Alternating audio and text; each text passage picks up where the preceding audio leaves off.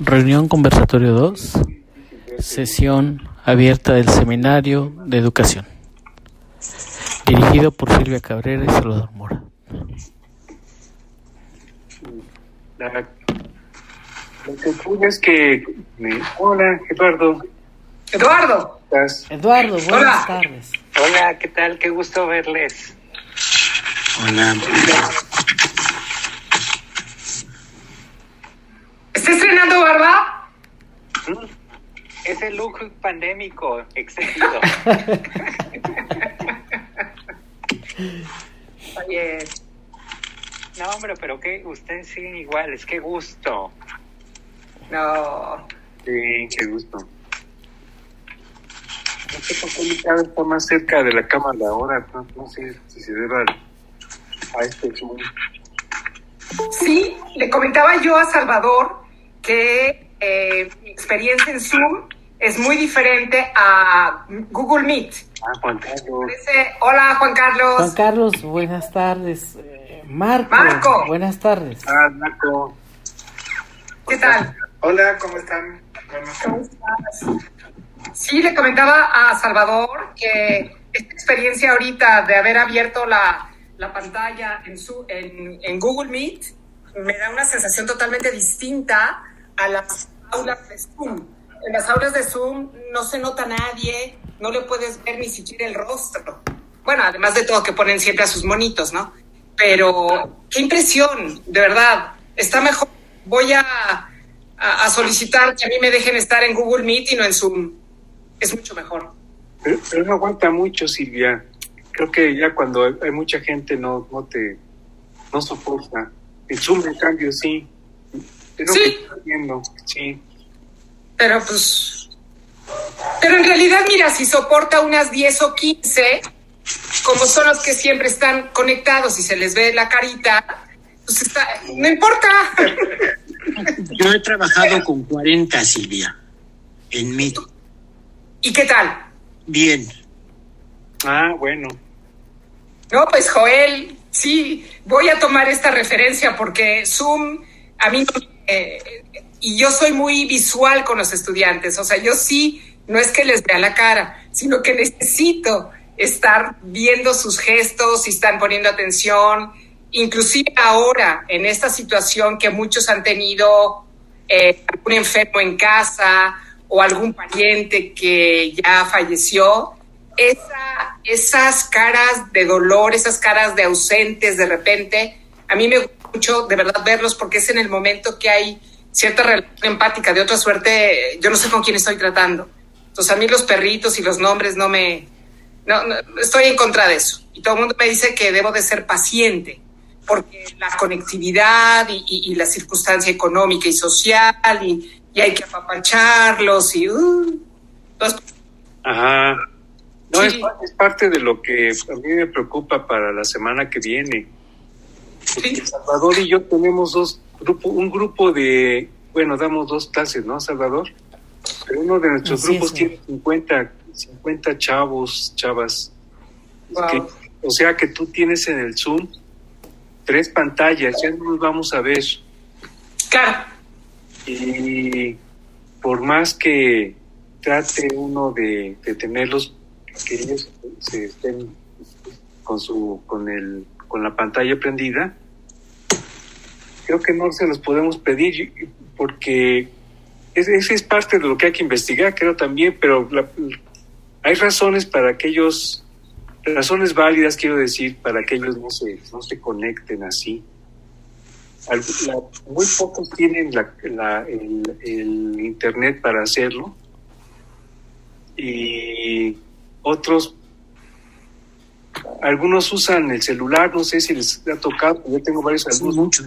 que entran y salen constantemente no, Claro. ti- no tienen manera de estar Pero fíjate, Eduardo, yo sí creo que por lo menos debemos de tener una especie de lineamiento, reglamento, no sé cómo llamarle, es decir, o, o, entre nosotros, los profesores y los estudiantes, porque a mí me pasó cuestiones como eh, Salvador, Salvador, Salvador, y Salvador no contestaba y de repente alguien lo chateó y regresó a Salvador y dice, ay, es que eh, me estaba yo bañando.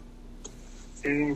Otra ocasión, a ver, María, María, María no contestaba. Entonces María, María ha ido a pasear al perro. Y son circunstancias que eh, yo entiendo eh, que no se puede ser, eh, exigir algo para lo cual no estábamos preparados y la circunstancia socioeconómica no está prevista en nuestras poblaciones estudiantiles para eso. Lo entiendo perfecto. Pero sí tenemos que tener mínimos entonces, porque nos vamos ya al momento de las evaluaciones, donde para mí la evaluación implicaba, implicaba asistencia, presencia, participación, conversación entre los equipos, o sea, toda esta, digamos, propuesta de colaboración, de, de cooperación, de interacción, fue al traste. Entonces, ¿cómo los voy a calificar? Sobre todo cuando tienes un grupo de 50 personas que trabajaron en equipo o no, y te entregan un trabajo final donde lo que hicieron fue copiar y pegar. Entonces dices, a ver, si mi materia de lo que se trataba era de que alentarlos, empujarlos a una reflexión, a una postura donde empiezas a tener un pensamiento crítico, híjole, imagínate que te quedas con que pues entregaron un trabajo, este, sí hicieron el video, eh, hicieron la respuesta en Kahoot, eh, hicieron el quiz en Socratic Teacher, todo eso. O sea, la tecnología la manejan, pero padrísima. Los videos, de verdad, los hacen mejor que un profesional. Pero a la hora de que hablamos de contenidos y de qué es con lo que se quedan ellos, ahí sí ya no hablamos, ¿no? Entonces, esta cuestión donde la tecnología va primero, a mí me preocupa muchísimo porque yo no sé qué tipo de, estudiante, los que estuvimos con los chicos de primero, les vamos a ofrecer a ustedes en segundo y tercer semestre. Me aterra porque van a decir, yo estuve con Cabrera y no aprendí nada. Seguro que no. Pero sí, tantito, y las autoridades te dicen, no, hay que tener paciencia. Hay que, hay, hay que considerar su circunstancia. O sea, yo no soy la Madre Teresa de Calcuta, pero tampoco sí, la estoy viviendo también, porque yo también tuve un hijo en el frente COVID. Entonces, ¿quién mira para acá? ¿Quién te dice, oye, profesor, ¿cómo la pasas? ¿En qué te ayudo? Nadie de las autoridades o de mi centro de estudios me dijo, necesita alguien que le pueda apoyar o alguien que le haga algo técnico. O sea, de verdad, a mí me parece que en esta circunstancia los profesores estuvimos aventados y mira, una de las cuestionarios que les hicieron a los estudiantes era qué tipo de actividades, tecnologías, eh, eh, algunas cuestiones tecnológicas usaban los profesores para tu clase.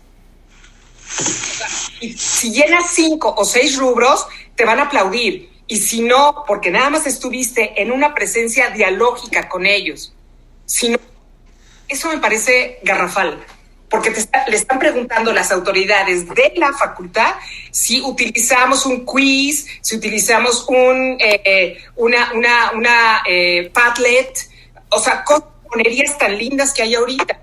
Y me parece que quien no tenía la oportunidad como profesor de poner en juego esas estrategias, o sea, vas a tener una calificación de cero por... Entonces, ¿qué te van a calificar? En fin, yo creo que hay muchas... micrófono. Pero sí creo que hay muchos elementos ahí que yo sí creo y apelo al buen juicio de un profesor, pero nunca ah, ahí trátalos bien y no importa que no se conecten. Mira, había sí que estaban tapados hasta acá y de repente no sé por qué movían la cámara y, y se veía que estaban en la cama. Sí. O sea, perdón, yo, aunque no salga, si voy a dar clase me tengo que poner en, en, orden, pero no puedo. Bueno, había niñas que llegaban con el pelo despeinado, levantadas de la cama. Salvado, ¿quién, quién, Eduardo, quién le vamos a enseñar a los estudiantes que tienen que tener presencia, que también tienen que creerse que son de verdad personas que van a imponer con su juicio, que van a dar cátedra, que se la van a rifar en la vida. Si lo que están es así como, ay, hola, ¿cómo están? No, o sea, ese tipo de cosas, pues yo ya no las eh, aprendieron. ¿Cómo las vamos entonces a dejar pasar? Porque estos chamacos algún día van a trabajar, ¿no? para estar en el mercado laboral. Y no van a estar nada más en Zoom. Digo yo, ya, me callo. Eh, bueno, pues demos inicio, Eduardo. Este, tú dime mm, cómo establecemos la dinámica. Este, lanzamos la pregunta inicial o, qué es lo que propones. A ver, dime, para ya darle causa. Lo mío es una preocupación de que el semestre que viene entramos, como dice Silvia, pues desarmados, con más bien incomunicados entre nosotros para saber qué es lo que estamos haciendo, que es algo que ya en las reuniones a las que ustedes nos convocaron lo habíamos visto, no, no, nos, no, no, no hablamos de lo que estamos haciendo. Eh, ahora menos que nunca, a pesar de que la tecnología aparentemente lo permitiría, no estamos eh, compartiendo las experiencias eh, docentes.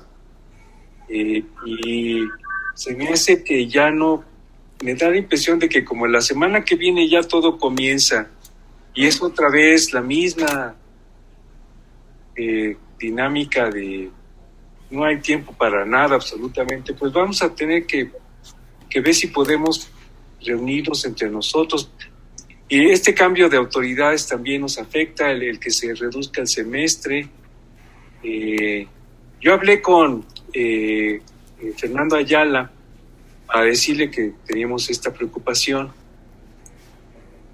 pero eh, pues él tiene muy poco tiempo.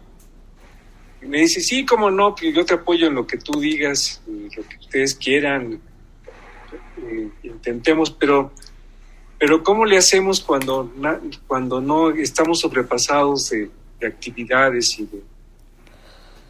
Eh, eh, más bien yo les pregunto a ustedes que tuvieron la iniciativa, a- especialmente a Silvia y a Salvador, que para reunirnos, para, para discutir estas cosas, ¿no? Si podríamos ver, eh, por lo menos hacer una, una, una, una, eh, una relación de problemas que tenemos, como este que acaba de mencionar Silvia, que es el de la, el de la, el de la presencialidad de los, de la presencia de los alumnos en, en cómo resolvemos esto. Porque es- sí, la mayor parte se burla de nosotros. Es- es- está- yo creo. Se van y se acabó. Son pocos los que se quedan un ratito, están escuchando de lejos a lo mejor, mientras que hacen otra cosa. Algunos no pueden porque tienen... eh, yo tuve alumnos muy, muy participativos que cuando encendían el, el, este, El video. No el, micrófono, pues se oía un montón de familia por allí, sus hermanos que estaban peleándose para quitarle la computadora, un montón de cosas que otros que tenían un montón de ruido también, o estaban, una, una muchacha vivía al lado de, en una calle muy ruidosa, entonces cuando lo encendía comenzaba a oírse allí el paso de los camiones y digo que no solamente es porque, por- es decir, hay una serie de razones que deberíamos de clasificar y hacerles eh, una encuesta de ver cuál, cuáles son los problemas que tiene y además los que no se podían conectar y aquellos que definitivamente se tuvieron que ir. A mí, me- me- yo tuve por lo menos unos cinco o seis alumnos que se fueron definitivamente de la clase más grande que di, que es lenguaje, cultura y poder. Se fueron, desaparecieron, quién sabe qué, qué pasaría. Y no eran, no tenían problemas graves pues de, de- de conectividad, sino que, ¡pum! quién sabe. Mauricio, Sí. buenas tardes. ¿Qué tal, Mauricio? ¿Qué tal? Muy buenas tardes a todos. Gracias por, por aceptarme por acá. Hola, doctor, ¿cómo estás? Todos. ¿Qué tal? Buena tarde. Buenas tardes. Ese, esa era sobre todo la, la inquietud, ¿no? De saber si podríamos reunirnos como, como eh, profesores interesados, profesoras interesadas en, en, en cómo estamos dando la clase. Creo que ni siquiera es simplemente comunicarnos qué, qué es lo que está ocurriendo y, y cómo lo estamos enfrentando. ahorita ya tenemos mucha claridad. El, el año pasado, en el primer semestre, fue, fue todo muy totalmente extraño, muy caótico, todo fue. Pero ahorita ya, ya sabemos. Lo que no sabemos, lo que no tenemos es estadísticas de, de quiénes son los que no entran, por qué razones. Eh, sí, ahí les quería, bueno, por ejemplo, ya, ya, eh, mi, mis, eh, lo que ya platicábamos, que nuestros grupos se redujeron a la mitad prácticamente por la deserción. Y me parece que también ha habido deserción de profesores por lo que, por lo que han aumentado los grupos de, de, este semestre, crecieron. ¿O no es así?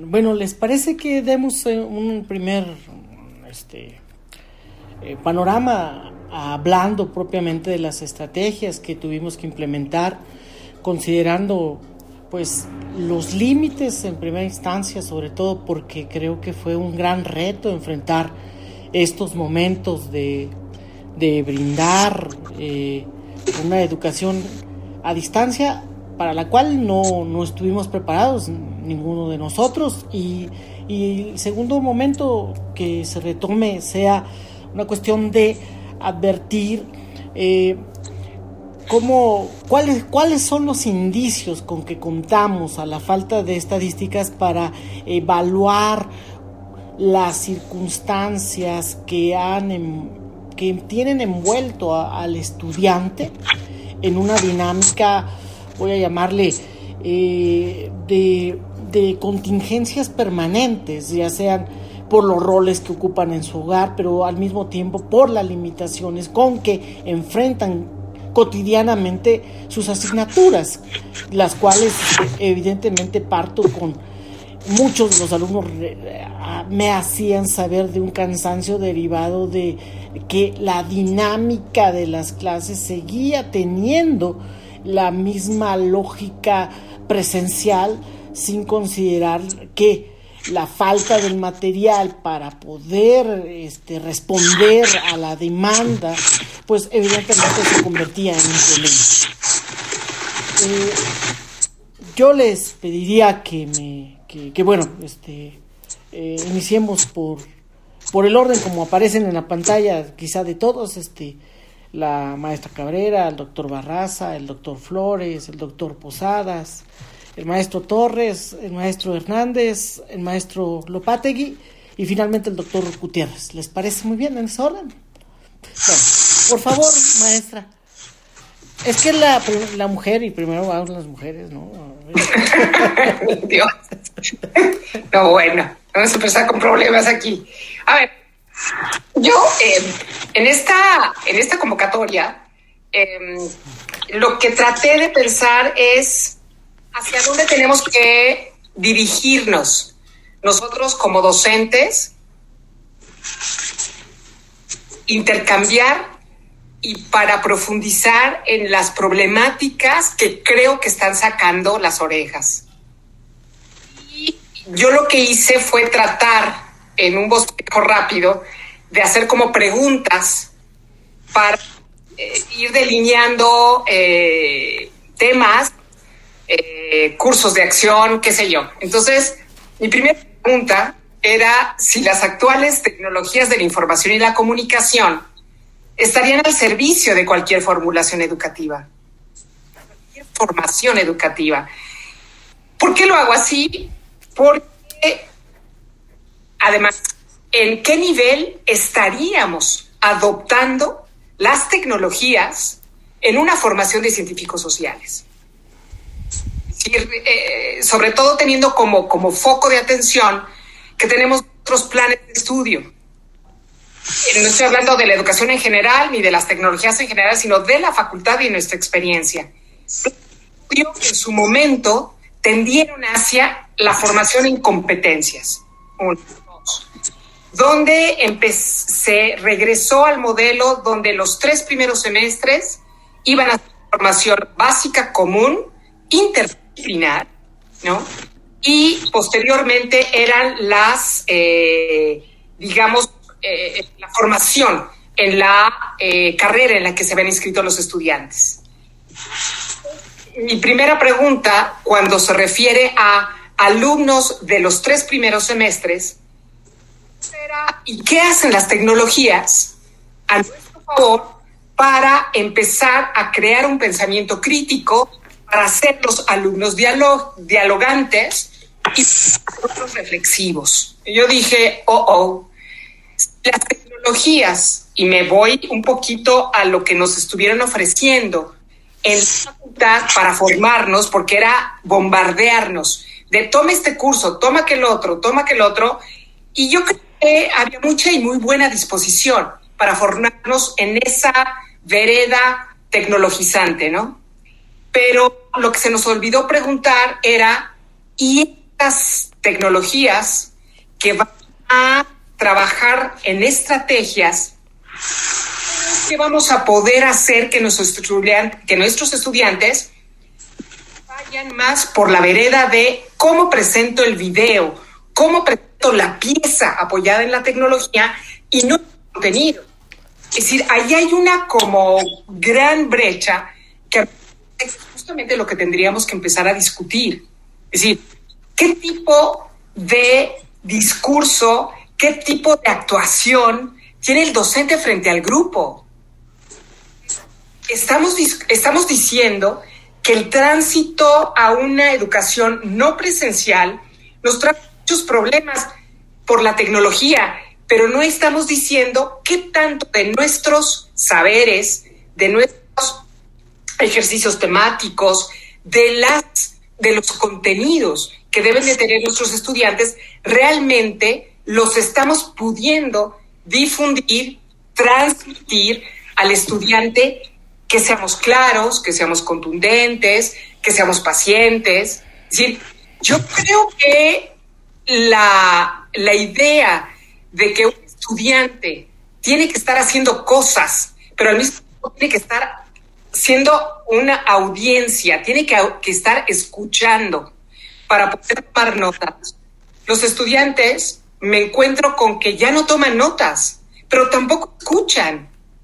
Y esa parte me parece que es del ejercicio docente, a lo mejor una docencia, si ustedes quieren, trasnochada o de mi edad, pero no hay una relación directa entre cómo es que yo comunico lo que tengo que comunicar con el contenido que tiene que ser y cómo lo reciben ellos.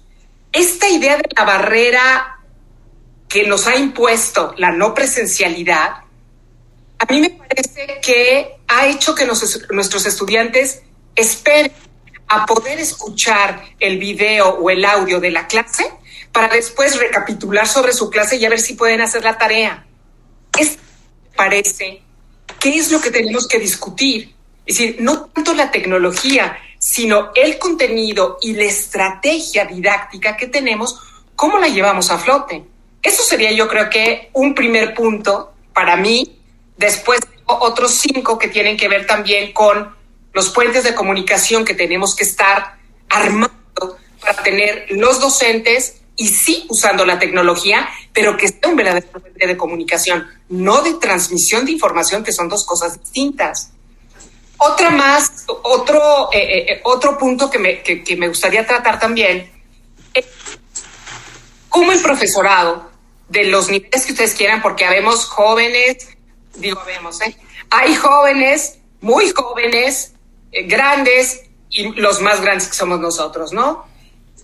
Parece que, ¿cómo es posible someter a un profesorado a un acto técnico que no ha mediado ninguna discusión teórica al respecto?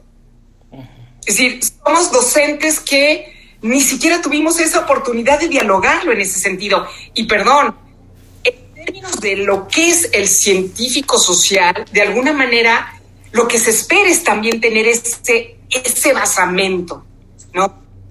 Teórico, después llevarlo al orden metodológico y después discutirlo en un orden práctico. Entonces, esa parte me parece que no las hemos brincado y que creo que la debemos, la debemos de realizar otra vez Y eh, en el caso, yo creo que eh, termino con esto diciendo que la pandemia nos ha venido a descubrir que las soluciones técnicas no pueden resolver problemas que son mucho más complejos.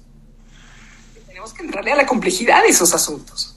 De otra parte, perdón, eh, de verdad yo me voy a esforzar muchísimo en la estrategia, en la técnica, en conocer lo que dicen los otros profesores de lo que hacen.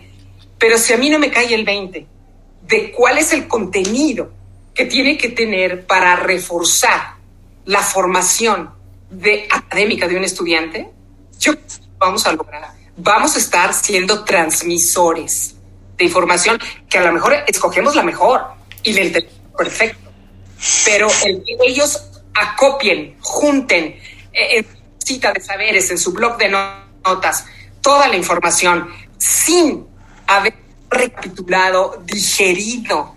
Yo creo que va a estar en chino y justamente yo creo que hoy la tecnología nos está enfrentando a eso. Si lo suficientemente capaces de estar frente a la pantalla con unos estudiantes donde podamos empezar a dialogar con ellos sobre un punto y llegar de manera argumentativa a lograr lo que nosotros queremos que les quede claro. Yo lo dejaría ahí, Salvador. Gracias, maestra. Por favor, Eduardo.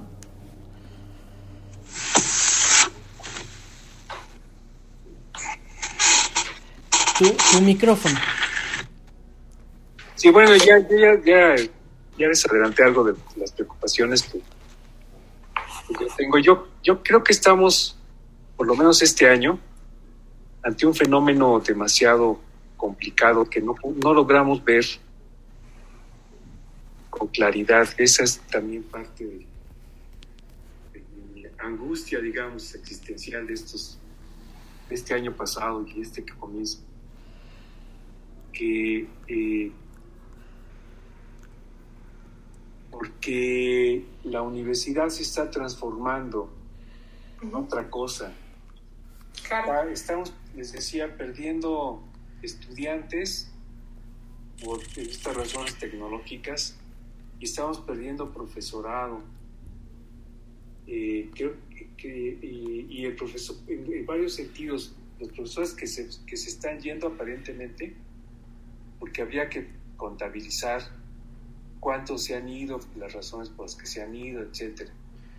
Y por otro lado, este, aquellos que, como dice Silvia, no han logrado, no, hemos logrado utilizar toda la tecnología que está a nuestro alcance para, para hacer algo semejante a lo que podríamos haber hecho. Y creo que hay que hacer, hay que hacer muchas clasificaciones.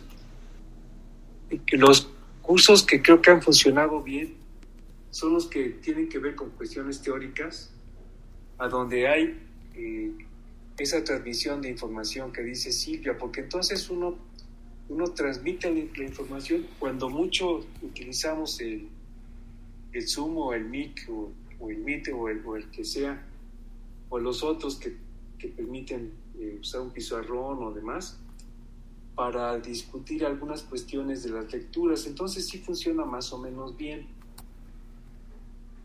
aquellos eh, que acostumbrábamos a hacer alguna práctica fuera de la, de la facultad, pues obviamente ya no, no se está haciendo ningún tipo de práctica. Yo eh, hacía que ellos entrevistaran gente de su, de su localidad, mis alumnos y mis alumnas, y ahora yo no los puedo sacar a ninguna parte, no les puedo pedir que salgan entonces, lo que les he pedido es que hagan con sus propios parientes, con los que vivan y con los que puedan, eh, los que puedan llamar por teléfono, entrevistas u otro tipo de, de, actividades para que ellos consigan información para determinadas eh, eh, prácticas que, que, les pido hacer, por ejemplo, para con respecto a cómo, cómo están viviendo la pandemia, que ha servido como una especie de, de, de pues un medio para que ellos expresen lo que están viviendo, que mucho de ello es, es ansiedad y es eh, intentan cómo, cómo eh, entender lo que les está ocurriendo. Y eso ha, resultado también porque es, es importante para ellos, es importante para todos. Me han escrito cosas impresionantes cuando eh, lo que me han contado. Además resuelvo el hecho de que no copian porque todo, todo lo que me están entregando es, es algo que ellos están haciendo.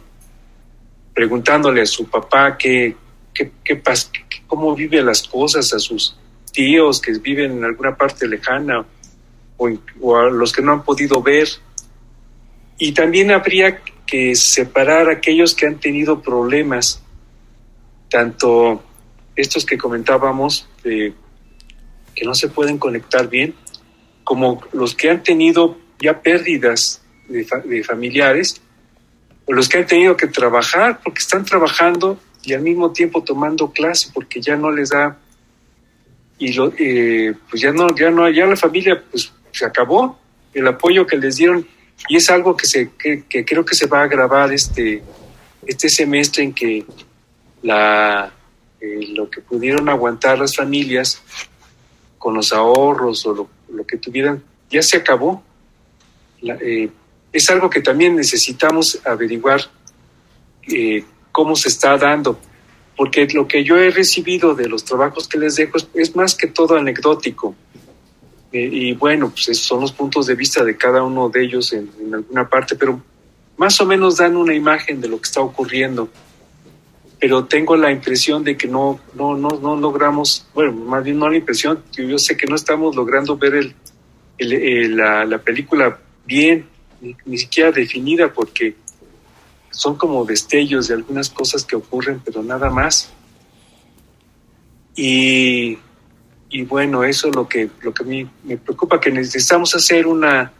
Primero que estamos en algo que nos está sobrepasando, que es muy grande, un cambio muy, muy importante que, que no necesariamente es algo que acabe con la universidad, sino que la transforma, que la está, que le está poniendo en otro, en otro plano y que funciona bien para ciertas cosas y para otras cosas no, y que necesitamos definir para qué sí puede funcionar y a lo mejor reorganizar en aquellos, aspectos, aquellos aspectos para los que no, no, no está funcionando.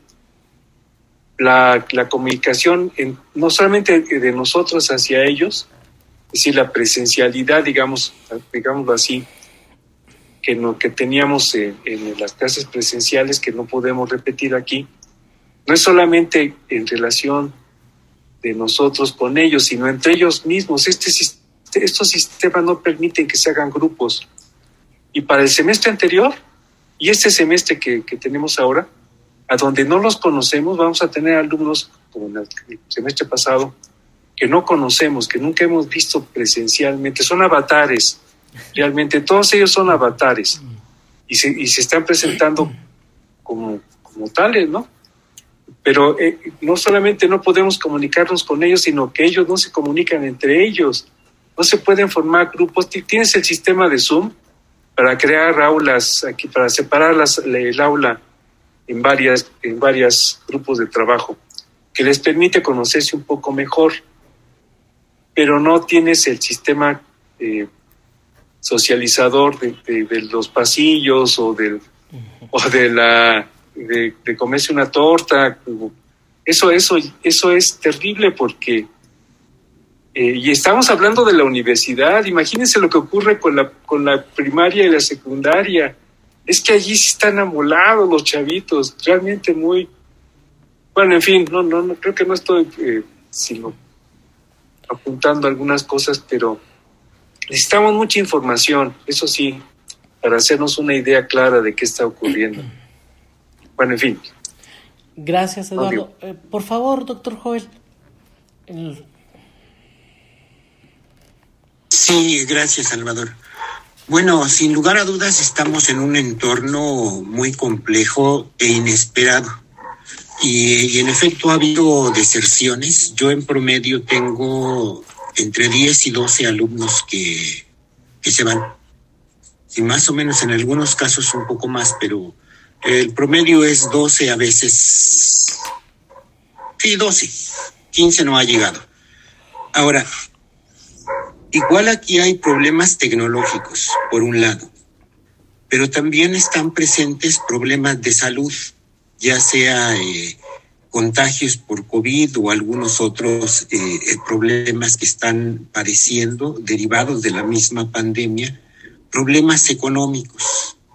Y lo más grave, problemas de muertes, no de funciones que han tenido en las familias o que han tenido profesores o profesores que han, que han fallecido por algo relacionado al COVID. Entonces esto pues nos, nos cambia completamente el, eh, eh, el panorama. Ahora, la educación tal como la estamos llevando afecta de distintas maneras según el tipo de materia o el tipo de disciplina que se esté eh, cursando. Si requiere de laboratorios o si requiere de trabajo de campo, es mucho más difícil porque no hay forma de sustituirlo eh, cabalmente. A mí me tocan seminarios de carácter teórico. Eh, yo lo que estoy haciendo ahora es eh, no cambiar mucho la forma de trabajo que tenía presencial. Creo que me está resultando un poco, un poco mejor. Eh, tiene algunas implicaciones. Por ejemplo, el reunir primero todos los materiales que se van a utilizar para podérselos eh, pasar Ahora, aquí también hay un problema, ¿no? Porque pues en realidad eh, no los estamos viendo, la mayor parte tiene sus micrófonos eh, apagados, un poco para solucionar que, que no estén y para poder trabajar. O sea, les, una vez que ya hicieron la lectura, lo que iniciamos la clase con dudas. Y si no hay dudas, pregunto. ¿No? Y pregunto al azar, eh, cualquiera de los dos Meet o Zoom no tiene la posibilidad de ver quiénes son los que, los que están presentes. No Meet tiene la ventaja de que por un lado están los, la, los nombres de los que están presentes y de todas maneras se está viendo la, la imagen. Entonces, de esta manera ellos están leyendo y están, eh, y están participando, pero en muchos casos sí hay que, sí hay que preguntarles. Ahora, igualmente utilizo normalmente dos plataformas, ya sea eh, eh, en la UNAM eh, porque Zoom nada más tengo de 40 minutos, entonces no, no, puedo, no puedo usarlo. Entonces con Meet me ha funcionado perfectamente y estoy utilizando Classroom, que es este, bastante amigable. Entonces en la plataforma le subo las lecturas y ellos suben sus controles ahí me permite hacerle comentarios y, y devolvérselos. También les estoy pidiendo un trabajo de investigación. Este puede ser individual o en equipo. Algunos, no es la mayoría, están optando en trabajar por equipo. Si ellos este, pueden comunicarse, pueden discutir por algún otro medio, incluso por Meet o por, por Meet, dado que tienen este acceso con su cuenta de correo eh, institucional. Eh, igualmente, bueno, para el trabajo eh, en equipo, primero me entregan un proyecto, el cual se discute, se, les entrego comentarios y al finalizar la clase resolvemos dudas o comentarios que haya sobre el, el proyecto y finalmente me entregan un, el trabajo de investigación ya, ya por escrito. Sí, entonces, de esta manera, combinando las dos plataformas, más o menos eh, me ha resultado, pero es un trabajo, eh, es una asignatura teórica. Ahora, en los trabajos, a veces ellos hacen encuestas. Sí, obviamente todas las hacen eh, a distancia, ¿no? Ya sea telefónicas o, o mandándolas a, a conocidos, ¿no? Ahí, ahí es donde están los, los, eh, eh, los problemas eh, técnicos. Ahora, con todo y esto que más o menos ha funcionado, de todas maneras hay un cambio importante en la, en la educación, ¿sí? Porque por todos los problemas por los que atraviesan los, los estudiantes, ¿sí? Les es más difícil eh, seguir la clase, muchas veces aquí por problemas técnicos, dado que no, eh, no tienen un buen audio. Eh, otras ocasiones por el ruido que tienen en su casa. Yo no les exijo que prendan su cámara en todo momento, porque no tienen la, suficiente bando, ancho de banda o transferencia de datos para poder eh, mantener el, el, video, ¿no? Y se ve inmediatamente cuando prenden su video, sale toda, toda borrosa la, eh, eh, la, la, imagen. Ahora, tampoco se los pido porque si hay una, unos lineamientos o ciertos reglamentos en la, en la UNAM en la que no se le puede obligar a un estudiante a que prenda su cámara. ¿Sí? ¿Y por qué no se le puede obligar? Ha habido eh, quejas porque se les obliga a prender la cámara. Y la razón es que literalmente estamos invadiendo su casa. ¿sí? E, es como si entráramos a su casa sin autorización. ¿sí? Entonces hay ciertos lineamientos en la UNAM en las que no se le puede eh, obligar a un estudiante a que prenda su, su, cámara. Entonces yo ya no lo hago. Normalmente la tienen apagada, pero cuando hablan prenden la cámara.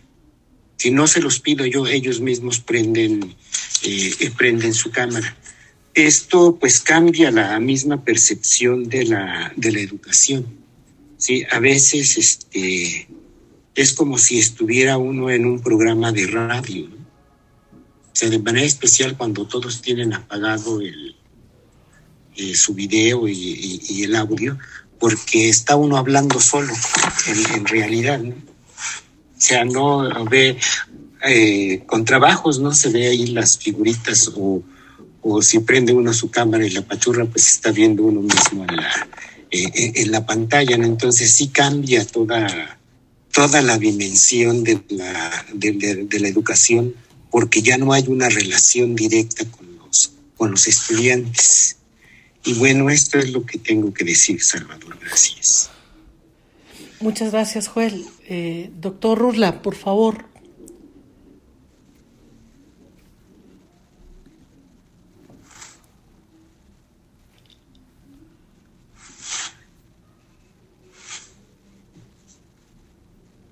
Tienes tu micrófono apagado, Ruslan. Ruslan.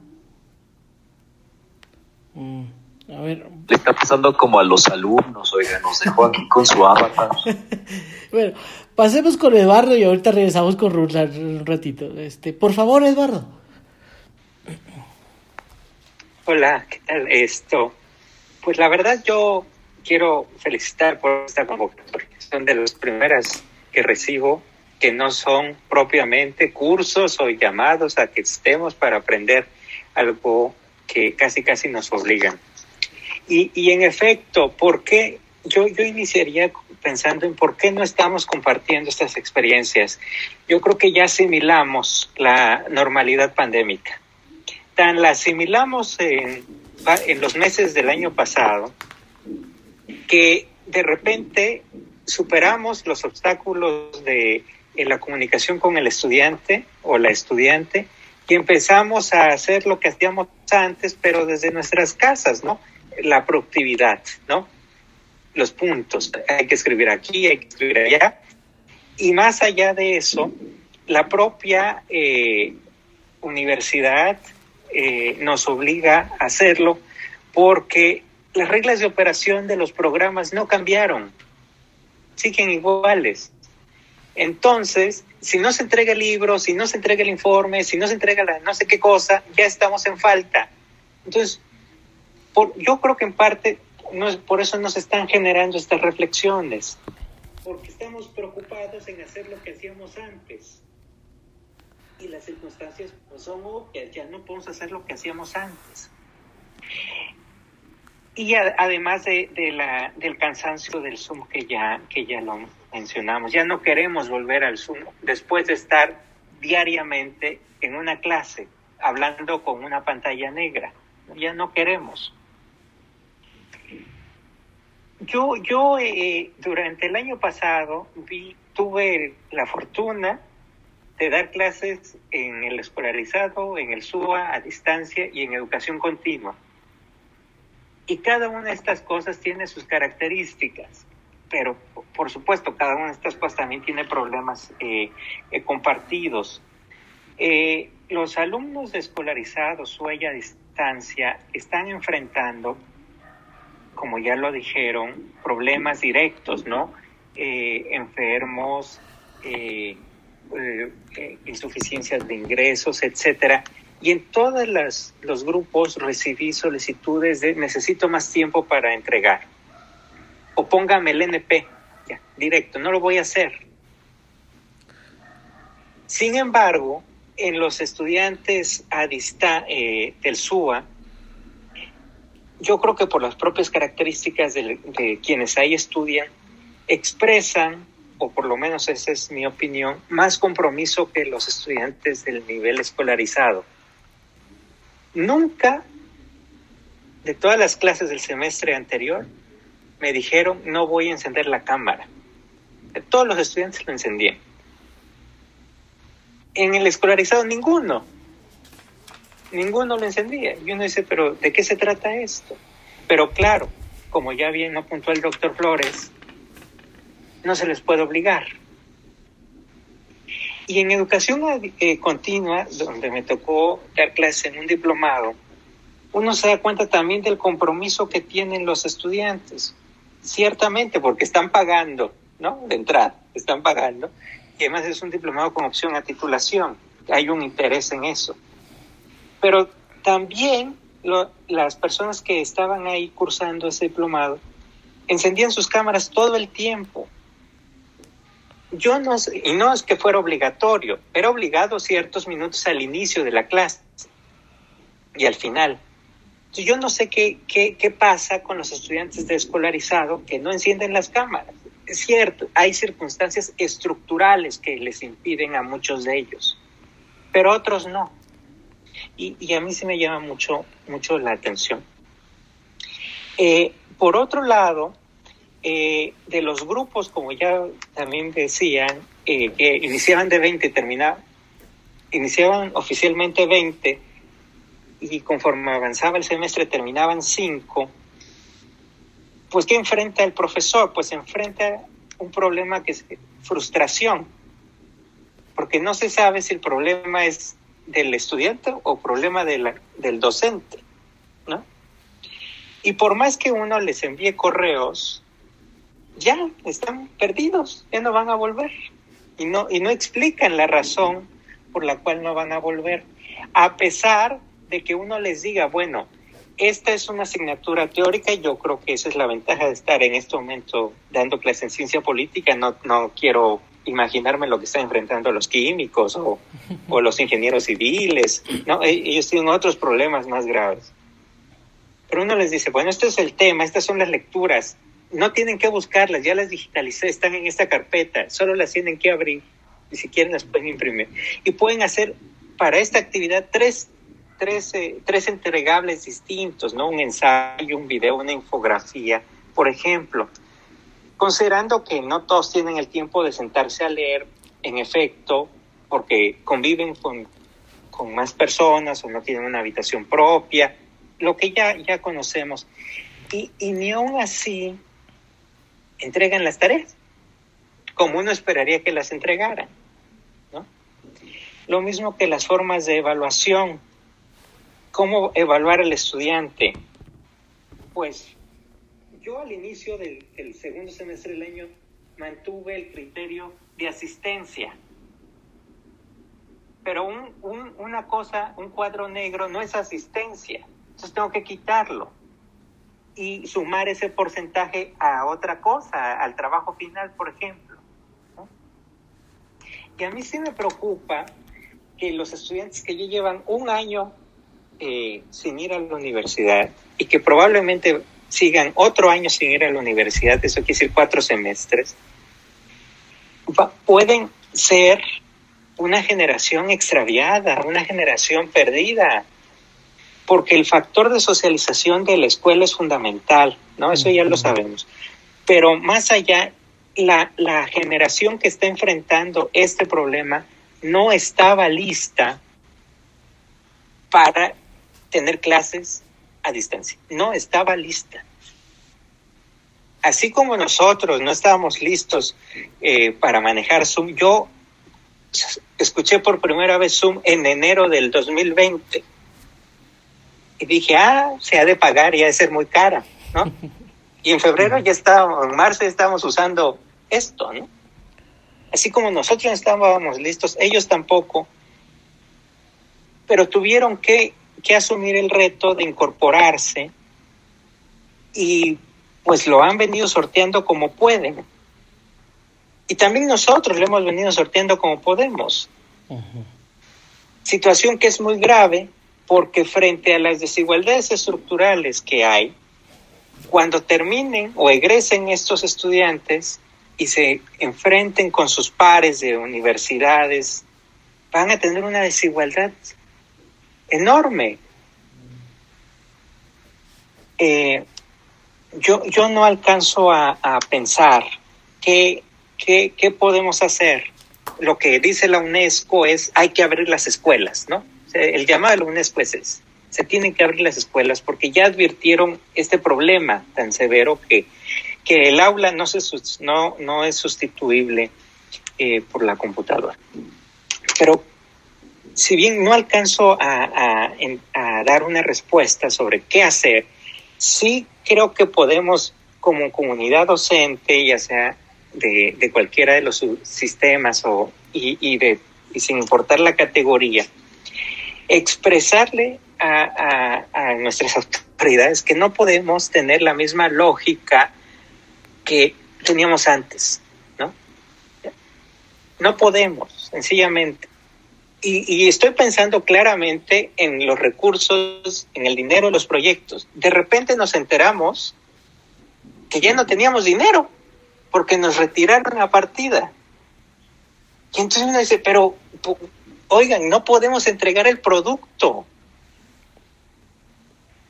Es que ya es la regla de operación. Ah, bueno, pues envíe el oficio contestan cinco meses después diciendo que no porque no se cumplió la, eh, el objetivo. ¿no?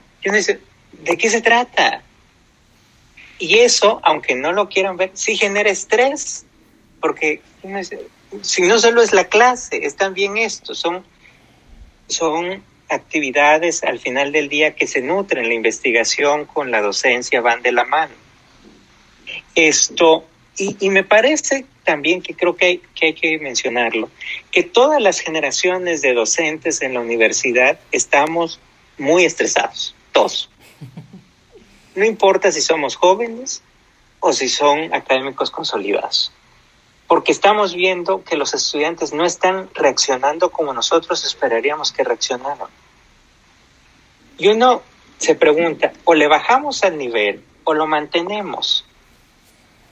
Pero si le bajamos, entonces no alcanzamos los objetivos establecidos. ¿no? Y estoy pensando en, el escolarizado, porque en el SUAY a distancia, ahí ya está todo bien establecido.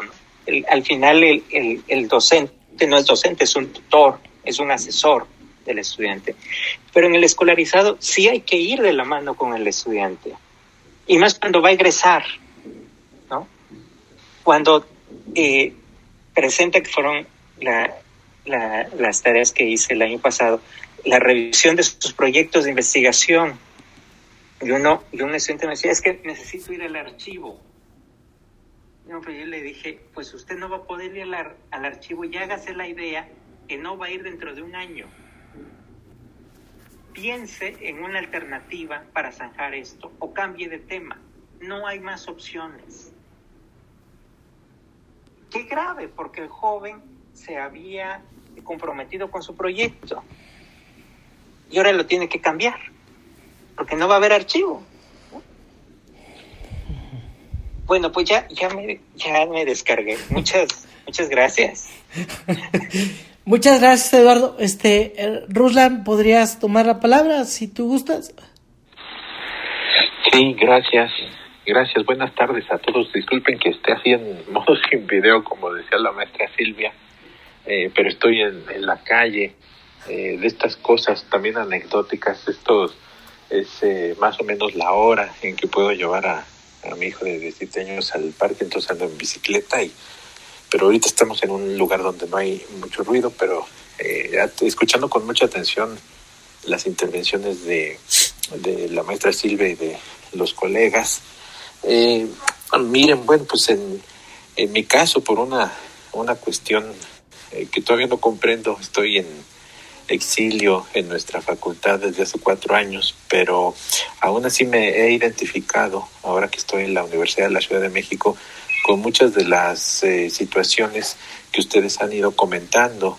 Eh, sobre todo me llama la, la atención la, la parte esta que han comentado algunos de ustedes en términos de, de cómo eh, enfrentar estos retos teniendo justamente el asunto de la virtualidad eh, sobre nuestras espaldas. Eh, yo también había sido de, pues de quienes en, en años anteriores pues habían eh, pensado que la educación del futuro iba a ser esta, ¿no? Y que pues la presencialidad, el asunto de los espacios físicos en la educación media superior y superior y en los posgrados pues iba a desaparecer. Y bueno, comparto en mucho las ideas y puntos de vista que ustedes han expresado, pues es una falsedad, al contrario, nos ha venido a complicar enormemente las cuestiones de metodologías eh, de trabajo, la misma cuestión pedagógica. Eh, entonces estamos, creo yo, en el peor de los mundos posibles y pareciera contradictorio porque no es por una falta de insumos tecnológicos, sino porque justamente pues no no es lo mismo, no no no eh, sustituye el elemento positivo de la presencialidad esta cuestión de la tecnología, ¿no? Y que en todo caso, pues hoy nos queda muy claro que es una herramienta, pero que no sustituye como tal la cuestión eh, presencial. Eh, yo les he de contar, eh, digamos también para no abundar mucho en lo que ya ustedes han dicho, han dicho y estoy de, acuerdo con ello, eh, pues situaciones que se, se me han presentado eh, también en la Universidad eh, de la Ciudad de México en las clases virtuales, eh, en un principio, eh, pues también ahí pues nos marcan la, la, exigencia, porque nuestro modelo educativo es demasiado complejo, ¿no? Pero bueno, para no hacerles la historia larga, los cursos como tal están desligados de la evaluación, entonces eso hace que el modelo educativo pues en términos estrictos, pues implica que el estudiante, pues si quiere, entra a clase y si no, no. Entonces, si eso era difícil en lo presencial, ahora imagínense en esta cuestión de la virtualidad.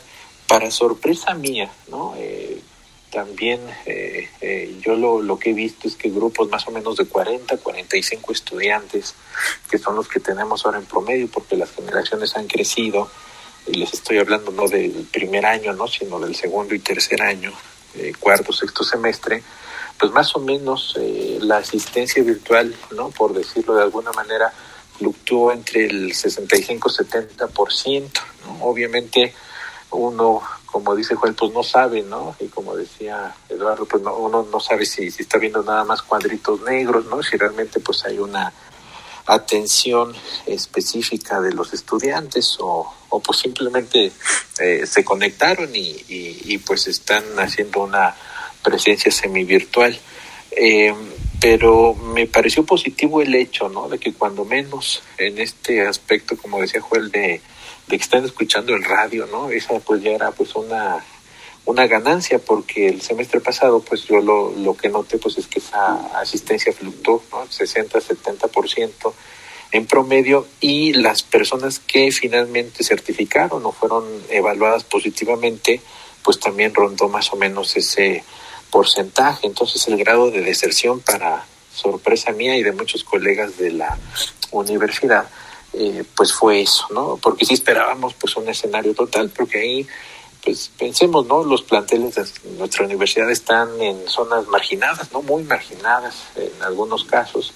Yo estoy en el plantel de Santa Marta, Catitla, lo que era la antigua cárcel de mujeres, y bueno, pues la mayor parte de los estudiantes viene de las colonias aledañas o de Los Reyes, Ciudad de Zahualcóyotl, con condiciones socioeconómicas muy, muy complejas. Pero bueno, para sorpresa nuestra, eh, pues eh, fue el resultado de que no hubo tanta deserción. Hay algunos, ¿no? Que, que señalan que esto se debió a que eh, pues los recursos que se tenían en la universidad para investigación se trasladaron a pagar cuentas de internet de los estudiantes entonces esa puede ser una explicación no eh, obviamente pues no no se puede hacer un censo de cuánta eh, gente se benefició por por eso y si esa es la causa realmente de que no hubo deserción. Pero bueno pues ahí les dejo ese dato. Y el otro de, de la cuestión de no sé yo eh, desde luego coincido con, con la maestra Silvia en este sentido de que más allá de las condiciones actuales pues deben existir criterios de rigurosidad, ¿no? Eh, este sentido, pues, del, aún, aún en la virtualidad, pues, eh, entrar en lo presencial. Eh, pero miren, a mí me pasaron dos experiencias, ¿no? Muy, muy complicadas en el contexto ya de, de las clases, ¿no? Eh, en fin, no, eh, no abundé mucho en ellas, pero en alguna ocasión que una estudiante se animó a participar sobre algún tema ¿no? que tenía que ver con aspectos teóricos de la ciudadanía, encendió eh, su cámara eh, y bueno, pues lo que pasó es que como a los tres minutos ¿no? de, de, que ella estaba hablando, pues apareció eh, una de sus tías, después ella me comentó, pues en, en estado etílico, ¿no? Y la, y la comenzó a agredir, ¿no? Eh, pues eh, de los peores insultos ¿no? que uno se puede imaginar y entonces obviamente eh, pues esa situación pues distrajo a todo el grupo no y ya no pudimos continuar eh, esa sesión por por eh, pues por lo, lo grave no que se había presentado en eh, en esa ocasión. Entonces pues lo que me sorprendió fue esa solidaridad virtual que de pronto se se dio con la compañera porque ella pues lo que hizo fue desconectarse inmediatamente eh, más o menos a la media hora volvió a entrar pero todos sus compañeros pues de alguna forma decían pues es que maestro no crea que no no queremos prender nuestras cámaras no pero bueno también pues de pronto nos da pena pues mostrar el, espacio en el que estamos no convivimos con la familia no este son viviendas eh, humildes, ¿no? Hubo alguien que me decía, pues yo me estoy conectando de, eh, de wifi grat, gratuito de, del que hay en, algunos postes de la Ciudad de México, ¿no? O, eh, pues el negocio de al lado me está prestando eh, su clave de internet, entonces eh, pues estoy eh, en una vulcanizadora y pues no, no es el mejor ambiente el que tengo para mostrarme ante usted y los compañeros. Entonces, en fin, se van como reproduciendo, ¿no? Esta serie de, de, experiencias de los chavos, ¿no? Y, entonces, no sé eh, si de pronto ahí pues uno llega realmente a comprender, bueno, el hecho de, que sí son condiciones muy difíciles, ¿no? Que quizá eh, pues no podemos eh, en este sentido llegar a, a, grados de exigencia de enciende tu cámara, ¿no? Porque es el motivo de la asistencia y estate ahí la hora y media o las dos horas, porque pues eso va a implicar un, un punto de tu asistencia, porque pues las propias condiciones de los chicos son muy complicados. Eh, eso por un lado. Y en otro curso, experiencia de la tarde, este era pues un, seminario de, de investigación, ¿no? Te tocaba exponer a un chico su tema y de pronto pues de, esa cuestión, ¿no? Que tiene que ver con los sentimientos que afloran en este contexto de, eh, de la pandemia, pues se empezó a, decir, ¿no? Que eh, tenía mucho desconsuelo porque pues en la mañana le acababan de detectar, eh, de detectar que pues era positivo a COVID, y entonces que se empezaba a él a sentir muy mal, que no estaba en condiciones de exponer, que lo iba a hacer mal, que lo disculpáramos, y también pues eh, se volcaron sus compañeros en términos de de la solidaridad para con él y cuando menos tres más dijeron pues yo pasé por experiencias similares yo fui de los primeros que se enfermó realmente pues se siente de la patada tener eso no hubo quien contó de la experiencia pues de algún familiar fallecido no en eh, en la casa donde vivían. Entonces eh, todas esas experiencias traumáticas no y que de alguna manera creo que se se comparten en términos generales por por parte de los estudiantes eh, pues a mí me hicieron entender que en todo caso sí los docentes, las docentes debíamos modificar, eh, no en términos de la rigurosidad ni de la calidad, pero sí en términos de la empatía, por ejemplo, para saber cómo evaluar a los estudiantes, ¿no? Es decir, si en el contexto, en contextos presenciales, por ejemplo, pedimos dos ensayos, un examen, pues yo no sé si, eh, dada esta situación, pues se tenga que evaluar con un ensayo. Esto que decía Joel de lo amigable que es la plataforma de Classroom, sí ayuda a saldar muchas cuestiones porque ahí incluso uno puede programar con límite de, de tiempo y fecha cuando los estudiantes pueden, hasta cuándo pueden entregar sus trabajos, ¿no? E incluso ese, esa plataforma pues hace una suerte de promedio de evaluación, ¿no? Que puede servir de referente también para librarnos de muchas eh, situaciones ¿no? y complejidades, pero pues un poco a lo que voy es que eh, no sé si sobre todo en estos contextos tengamos que hacer evaluaciones cuantitativas y cualitativas, es decir, entender también un tanto eh, cómo vienen los estudiantes, ¿no? en qué situaciones están.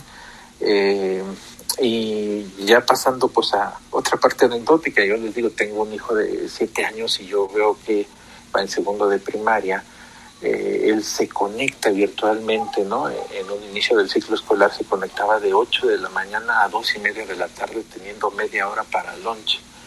Entonces eh, la sufrió bastante, ¿no? Eh, el fin de año pasado, por, pues él se empezaba a estresar, empezaba a estar de, de más mal humor. Entonces un grupo de, de, padres de familia hablamos con la directora y, y cuando menos negociamos, ¿no? Que no vaya, pues era realmente poco práctico, poco pedagógico que los chicos estuvieran, sobre todo a esa edad, ¿no? Siete, ocho años, eh, tanto tiempo frente a la computadora, porque pues así no se aprende nada, ¿no? Es decir, llegaba pues de pronto, eh, yo, me, yo me llegaba a imaginar cómo se puede estar cursando pues una materia como conocimiento del medio eh, atrás de una pantalla, ¿no? Hablando de, del mar, ¿no? De lo rural atrás de una pantalla. Entonces, bueno, si para esos contextos, ¿no? Entiendo se ha hecho en la educación básica una adecuación eh, en términos de eh, flexibilizar ¿no? la, las cuestiones de la enseñanza-aprendizaje, creo que sin demeritar ¿no? la, la calidad que debe ofrecer eh, la universidad o las universidades, pues sí deberíamos también hacer un esfuerzo de introspección, ¿no? Para ver si en todo caso eh, podemos readecuar las formas de evaluación y en todo caso pues eso sea un incentivo para que también los chicos no, eh, no deserten, ¿no? Eh, de pronto platicando, ¿no? Ya con esto termino para no abusar del tiempo, platicando con colegas de otras instituciones, ¿no? De, del interior del país, eh, pues un poco son experiencias similares, ¿no? Pero entonces como se trata de evaluar eh, como si no estuviéramos en pandemia, entonces eso hace que haya muchísimos reprobados. Y a la postre, ¿no? Eh, eso se traduce en que esos reprobados pues ya muestren un desinterés total en, en continuar y entonces ahí tenemos el, el elemento de la deserción eh, puesto eh, sobre la mesa. Ahora, como decía Eduardo, pues quién sabe si con estas situaciones no solamente la, los universitarios, ¿no? sino pues todos los eh, estudiantes no de todos los niveles pues vayan a tener justamente esos déficits no de este año o dos años que podamos estar en esta condición y que desde luego pues se afectará en términos de su desarrollo profesional. Y ese sí es un reto pues que tendremos que que analizar y plantearnos sobre todo cómo resolvernos no es decir eh, pensándolo fríamente no o sea los chicos que ahora cursan primaria eh, secundaria, eh, pues van a llegar al, bachillerato obviamente sin menos herramientas. ¿no? no me imagino los chicos que transitaron de la secundaria al bachillerato, ¿no? O de, o de la primaria a la secundaria, mucho menos me imagino a los que transitaron del bachillerato a la universidad en estas circunstancias. Igual como decían ustedes, eh, no me imagino a quienes estudian medicina, ¿no? ¿Cómo le estarán haciendo, ¿no? Eh, entonces, bueno, pues el, reto es sobre todo a futuro, ¿no? O sea, saber de las limitaciones y carencias que tendrán los eh, profesionistas eh, del futuro en, en, estas condiciones. Pues yo, yo hasta ahí la dejaría, ¿no? Como tal, pues es un, un asunto más bien reflexivo. Gracias. Gracias, Rula. Eh, le pido a Juan Carlos tomar la palabra, por favor, Juan Carlos. Gracias, profesor. Eh, un saludo a todos. Bueno, eh, más allá, digo, al menos este semestre no, no me tocó tanto la parte docente, lo que sí quiero compartirles es la parte como estudiante, ¿no? Al menos desde este otro lado, cómo se ha visto este cambio o al menos estas, digamos, nuevas estrategias de, de aprendizaje. Y les quiero compartir al menos una experiencia así positiva que al menos a mí me ayudó y como recomendación a todos ustedes que se van a enfrentar o, están planificando cómo es dar las clases al menos ahora en línea. Y esta es eh, la programación, digamos, y el uso de herramientas eh, un poco, no alternativas, pero sí de, de, apoyo a lo que podría ser Meet o a lo que podría ser Zoom. Y en este caso les digo la programación, porque hay una herramienta que es el calendario de Google, que lo que nos ayuda es hacer las reuniones, a programarlas y que incluso y esto pensando quizá en los tiempos y demás, te avisa minutos antes de que tu clase está por empezar. O sea, a mí me ha funcionado el hecho de ya tener un calendario establecido que cada media hora o media hora antes de la reunión me diga, oye, tu reunión está por empezar, prepárate. Y ayudando a otro profesor a planear tantas sesiones y las mismas sesiones, eh, digamos, de trabajo con otros profesores, pues ayuda mucho a esta distribución. Es un enlace único, es un evento único que se va a repetir semana con semana y al mismo tiempo te quita la carga de estar diciendo, bueno, ya les compartí el enlace a mis alumnos, eh, ya le compartí el enlace a los demás, porque el enlace siempre va a ser el mismo y ya está calendarizado. Pero eh, esto me lleva a otro punto que es qué tanto conocemos las herramientas y qué tanto sabemos a, qué están eh, enfocadas. Porque lo mencionaban hace rato, eh, me parece que era el doctor Barraza, y en general los comentarios que, han vertido, me parece que estas experiencias a distancia o virtuales funcionan bien para cursos cuya característica es un poco más teórica o al menos por donde yo lo he visto y como lo he trabajado en, seminarios, funciona muy bien porque la dinámica no cambia tanto, digamos, es una discusión con una lectura previa en la mayor parte de los casos, donde los profesores, pues, eh, digamos, funcionan más como alguien que está conduciendo la, la, discusión, ¿no? Intervendrá pocas veces, tendrá algunas preguntas, pero no necesita de otras herramientas. Y aquí es cuando eh, yo marcaría la diferencia entre lo que es un Zoom y lo que es un Meet. Un Meet en donde tiene muchas ventajas. Una de estas es, por ejemplo, no se necesita instalar ningún otro programa, no se necesita necesariamente estar en una computadora, eh, tampoco Zoom, pero digamos usa la misma plataforma del explorador y, y como trabaja con los correos institucionales que la mayoría de los estudiantes deberían tener, ese es otro punto que tan cercanos ya están o qué tan, digamos, este, que tanto conocen las herramientas, me parece que facilita mucho eh, cómo se va a trabajar y lo simplifica. Entonces, esa es, es otra de las cosas. Me parece que la dinámica ahí no ha cambiado tanto, pero insisto, esto es para cursos que, me han tocado, que trabajan más a manera de, seminario.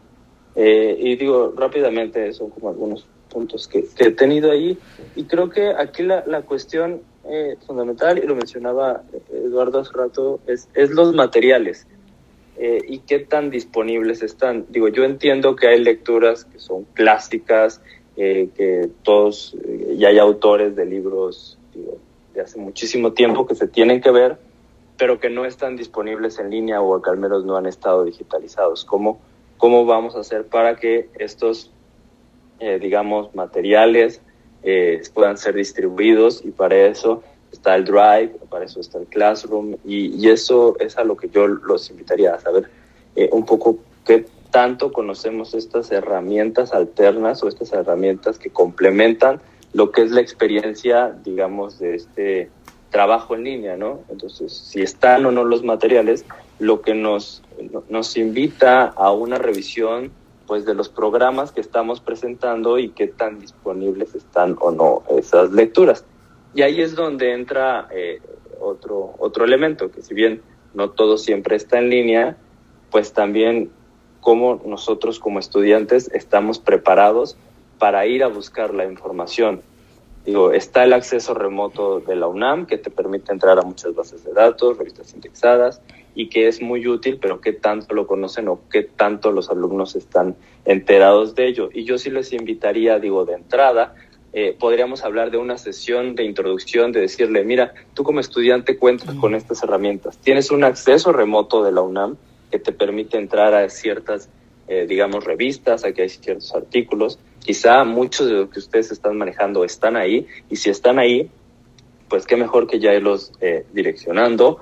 Eh, diga, o sea, no, no lo quiero poner así, pero también están estas páginas de piratería rusa en donde los libros están disponibles, pero que muchas veces no se conoce que existen, ¿no? Digo, a esto yo me enfrenté ahora e, en el posgrado y fue una, una alumna de, de, intercambio de Rumania, me parece, que nos dijo, bueno, es que yo conozco esta página, que es una página rusa en donde tú buscas el libro, y ahí está, digo, está muchas veces en la versión en inglés, pero la, el material ahí está disponible y de verdad eh, cosas que, bueno, o al menos lecturas que no, no encontrabas, pues las podías ir a, a visitar ahí. Pero bueno, esa ya es otra de, de, de, las preguntas que yo sí les invitaría que les hicieran a, a sus alumnos, o al menos una sesión introductoria. Eh, que, que si conocen dónde están buscando y cómo están buscando la, la, información, porque ahí está, pero muchas veces es el desconocimiento. E insisto, algo tan, tan fundamental o algo tan básico como el acceso remoto de la UNAM, que ellos como estudiantes tienen derecho y con un simple número de cuenta y estar inscritos tienen acceso, pues muchas veces se desconoce. Digo, no todos los materiales de la biblioteca están digitales, no todas las bibliotecas lo están, pero sí te puede dar hasta un acercamiento de, bueno, esta es la lectura y aquí lo puedo estar buscando o, o qué herramientas cuento para yo tener al menos este acceso.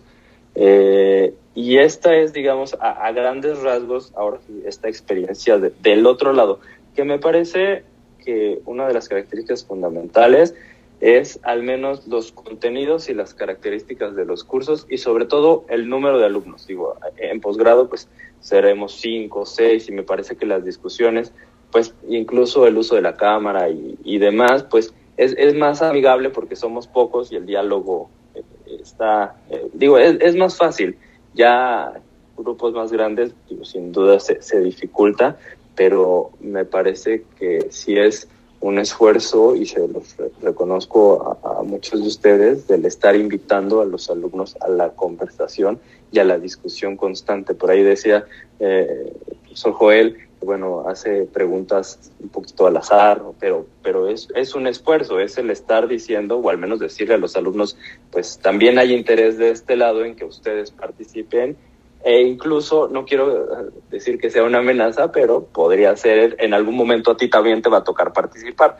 No es que yo nada más esté hablando de este lado, de mi clase, y si entendieron, entendieron. No, entonces es como invitarlos a, a la discusión eh, y sobre todo de entrada sí hacer, eh, insisto, un diagnóstico de qué conocen o cuáles son sus fuentes de información. Porque también uno podría mal acostumbrarse a, digamos, bueno, aquí está todo el material, aquí lo tienes, está en una carpeta del Drive, bájalo y, y a leer. Pero me parece un buen ejercicio también hacerlos buscar, ¿no? O sea, eh, porque son herramientas que al final en la investigación se ocupan. Entonces, sería un poco insisto, creo que el hecho de poder calendarizar y programar ya las reuniones, que lo permite Zoom, lo permite Meet, eh, ayuda bastante a tener un orden e incluso a liberar un poco la carga del profesor de estar haciendo un nuevo enlace cada semana. Y, y para quien lo tenga, eh, eh, apóyense mucho en lo que son sus, sus adjuntos, si es que los tienen, si no, me parecería que podrían acercarse a alguno de, de, de sus alumnos y, y, pedir apoyo con eso, porque siempre ese mediador o ese otro contacto eh, ayuda bastante. Gracias, Juan, te agradezco mucho. Este maestro Lopategui, por favor. Muchas gracias. Este, muchas gracias por la invitación, estoy muy contento por estar aquí. Y se han vertido cosas que a mí me parecen pues que me llama mucho la atención y que he reflexionado eh, desde que inició todo esto. Yo quisiera empezar como con el cuestionamiento y quizás Silvia, la maestra Cabrera, sabe más que yo de esto, que una cosa es educación a distancia, otra es educación remota. Y yo creo que estamos lejos de transitar hacia la educación a distancia.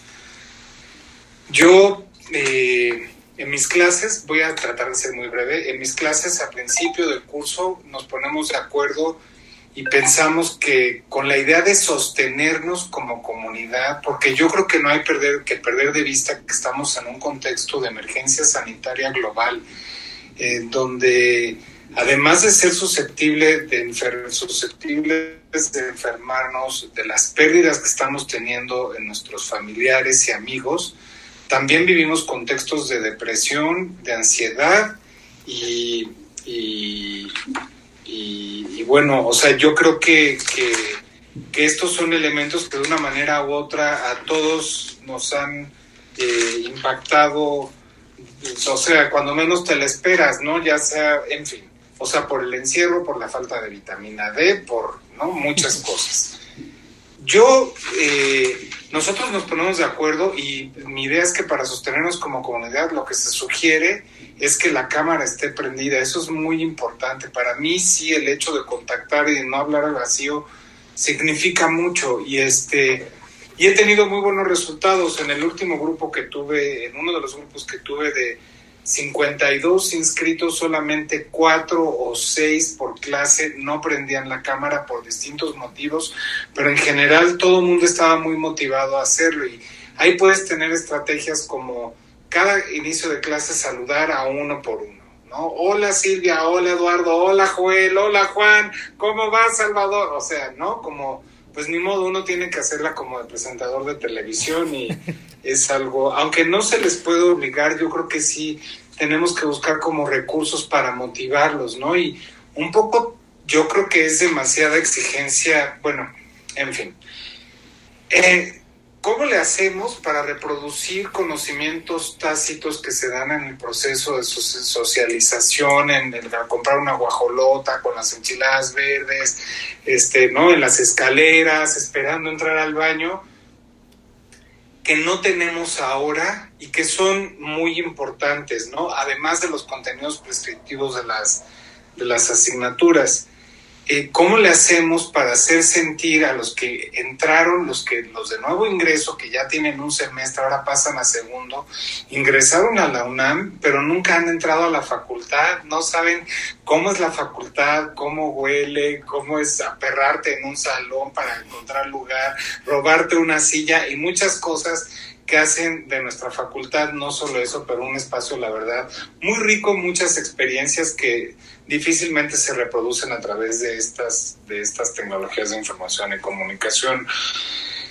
Yo creo que estamos ante el reto y me sumo a los comentarios de, bueno, tenemos que replantearnos por qué es importante que estudien, qué es, por qué es importante que tengas una carrera universitaria, qué significa ser universitaria en un contexto de emergencia, o sea, de emergencia sanitaria global, de cuarta revolución industrial, de todo el avance de las tecnologías de información y comunicación, yo creo que parte de lo que también deberíamos preguntarnos, bueno, de lo que yo me pregunto es, ¿cómo lees a la sociedad sin salir de tu casa, por ejemplo, sin tener la experiencia que uno cuando iba a la facultad y caminabas al metro, pues tu experiencia era rica en cuanto a diario de campo que se construía todos los días, de ver la realidad del país en las calles y bueno, en fin. Eh, yo también pienso que algo que deberíamos replantearnos son los tiempos, porque no es lo mismo estar dos horas, que ya era mucho, en un salón de clases, pero bueno, en lo que llegan, se sientan, van al baño, empezamos, pasamos lista, ta, ta, ta, ya pasó media hora que estar dos horas en Zoom es un horror. Pero yo, por ejemplo, contrario a otros colegas, yo sí prefiero las dos clases a la semana, estar en la pantalla como, como obligarnos a estar de manera, o sea, jalar la atención de los estudiantes a través de Zoom, que hacer contenidos para que trabajen en clase, en casa. Lo que organizo son dinámicas en Zoom, grupos, en fin. Este, pero también esto lo hago porque no me da tiempo de en tres materias, la verdad, hacer como si fuera Plaza Sésamo, o sea, ahora es un cajuta, estos ahora vamos a no, o sea, no, pues sorry, o sea, leíste, pues vamos a discutir, vamos a hacer equipos, el tema es este, como que yo sí me cuestiono todo este afán y a lo mejor Juan Carlos lo tiene más claro, esta onda de, qué tan qué tan importante es que nosotros generemos contenidos sobre nuevas como no sobre recursos distintos. Un poco lo que quiero decir es que en la facultad hubo una demanda por las proyectores, ¿no? Como si el proyector como si una diapositiva en PowerPoint fuese muy distinta que un acetato, es que era lo mismo, lo que pasa es que el medio era distinto, pero finalmente estabas proyectando un diagrama y el diagrama o el flujograma o el mapa mental, lo que fueras a proyectar, era lo mismo, pero como que había una idea que si no te actualizabas, si no hacías todas tus clases en PowerPoint, entonces no eras un, no estabas generando contenidos de vanguardia cuando el contenido prescriptivo no necesariamente depende de cómo lo proyectes o a partir de qué canal, pero bueno. Y entonces esto me lleva a otra reflexión de cuando nosotros estudiábamos, por ejemplo, teníamos que la única forma de expresar nuestros conocimientos generalmente era hacer un control de lectura o un ensayo, un trabajo final, ¿no? Todo era escribirlo. Este, y yo no sé si ahora estas nuevas narrativas eh, donde puedes combinar distintos recursos permitan a lo mejor nutrir el conocimiento científico social que se genera en las aulas y como expandir todas las posibilidades que uno tiene de explicarse su realidad y la realidad que uno esté trabajando. Eh, yo sí creo que, que, que, estamos también en un entorno como, no sé, yo lo diría como en una suerte de precarización de la educación. Cuesta mucho trabajo jalar a los chavos y yo no sé si esto y ya con esto quiero terminar, se hizo evidente a través como de esta crisis que tuvimos, porque yo no estoy tan seguro que en grupos anteriores de 52, 47 fuesen increíbles y solo tres o cuatro estuviesen perdidos. En realidad costaba mucho trabajo, o sea, tenías que en momentos decir, y el día de hoy vamos a hacer la víbora de la mar de las relaciones internacionales, ¿no? Un poco para jalar la atención, o sea, no es nuevo yo creo que el abandono, no es nuevo, eh, y entonces como que yo creo que sí habría que repensar de qué manera, por qué es, por lo menos yo voy a hablar desde mi lugar, por qué es importante que estudies relaciones internacionales, cuáles son los temas importantes o relevantes en el contexto de la sociedad internacional que a propósito de lo que estamos eh, viviendo es necesario que se estudien, o sea, eh, cuáles son desde procesos de apropiación tecnológica, ya se mencionaron aquí, se mencionó desigualdad estructural, brecha digital, este el contexto de, si se cumplió o no los, los supuestos de la modernidad, el riesgo y la incertidumbre en el mundo actual, es decir, como de qué manera esto puede ser una oportunidad para las ciencias sociales de desde otras narrativas o construir desde otros lugares, pues explicaciones, andamiajes explicativos o posibles soluciones a los grandes problemas, problemas que estamos enfrentando, ¿no? Y yo, y luego ya para finalizar, ahora sí, me, me queda como una inquietud de como docentes, ¿qué hacemos frente, fíjense, había una chava que entraba a las clases y como estas chavas que hay en Ámsterdam, que, o bueno, en algunos lugares que tú les pagas, que, o sea, lo he visto en que depositas una moneda y están en una vitrina y entonces se están maquillando, se están poniendo, miren, esto fue cuando ya se me ocurrió tomar la, la, la foto, pero, pero esta chava, déjenme ver, sí no sé si se alcanza a ver mi pantalla. ¿Sí se ve? Ok. ¿O no se ve mi pantalla? Sí, la muchacha de, de las cosas en la La cabeza. muchacha de tubo. Ah, sí. Ajá, esta chava en una clase entraba en toalla y toda la clase se cambiaba la toalla, se la subía. Ese día entró por lo menos en bata, o sea, no sé qué sea eso, pero estuvo decente. A veces se pintaba las uñas, se ponía tubos, otras veces se alaciaba. En fin, ¿qué haces tú?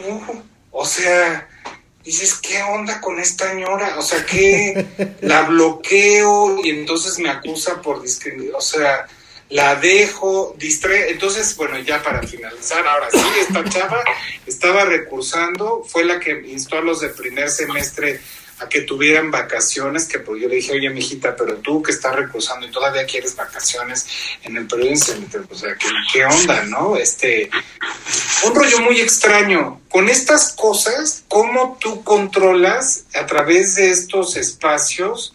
O sea, ¿cómo... No sé, cómo... Lo que yo quiero decir es...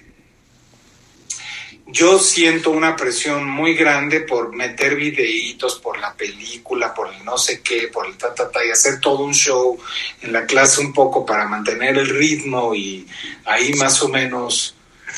Pero no veo como cierta garantía o certezas institucionales a ti como persona, como docente, o sea, en donde se reconozca todo el esfuerzo que estás haciendo, donde tú, el respeto que das, se regresa. Sí me explico, siento como que hay un dejo ahí de, pues hazle como puedas, toma, atibórrate de cursos de Degapa, este, eh, aprende a subir contenidos, hazlo bonito, no importa lo que enseñes, tú hazlo bonito, que sea divertido, porque ellos pobrecitos están sufriendo, no, pues pero es que está también muy difícil para uno, o sea, ¿no? Y pues ya eso, con eso lo dejo, muchas gracias. Muchas gracias, Marco.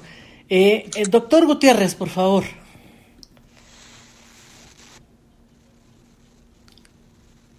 Híjole, buenas tardes. Buenas tardes, Mauricio.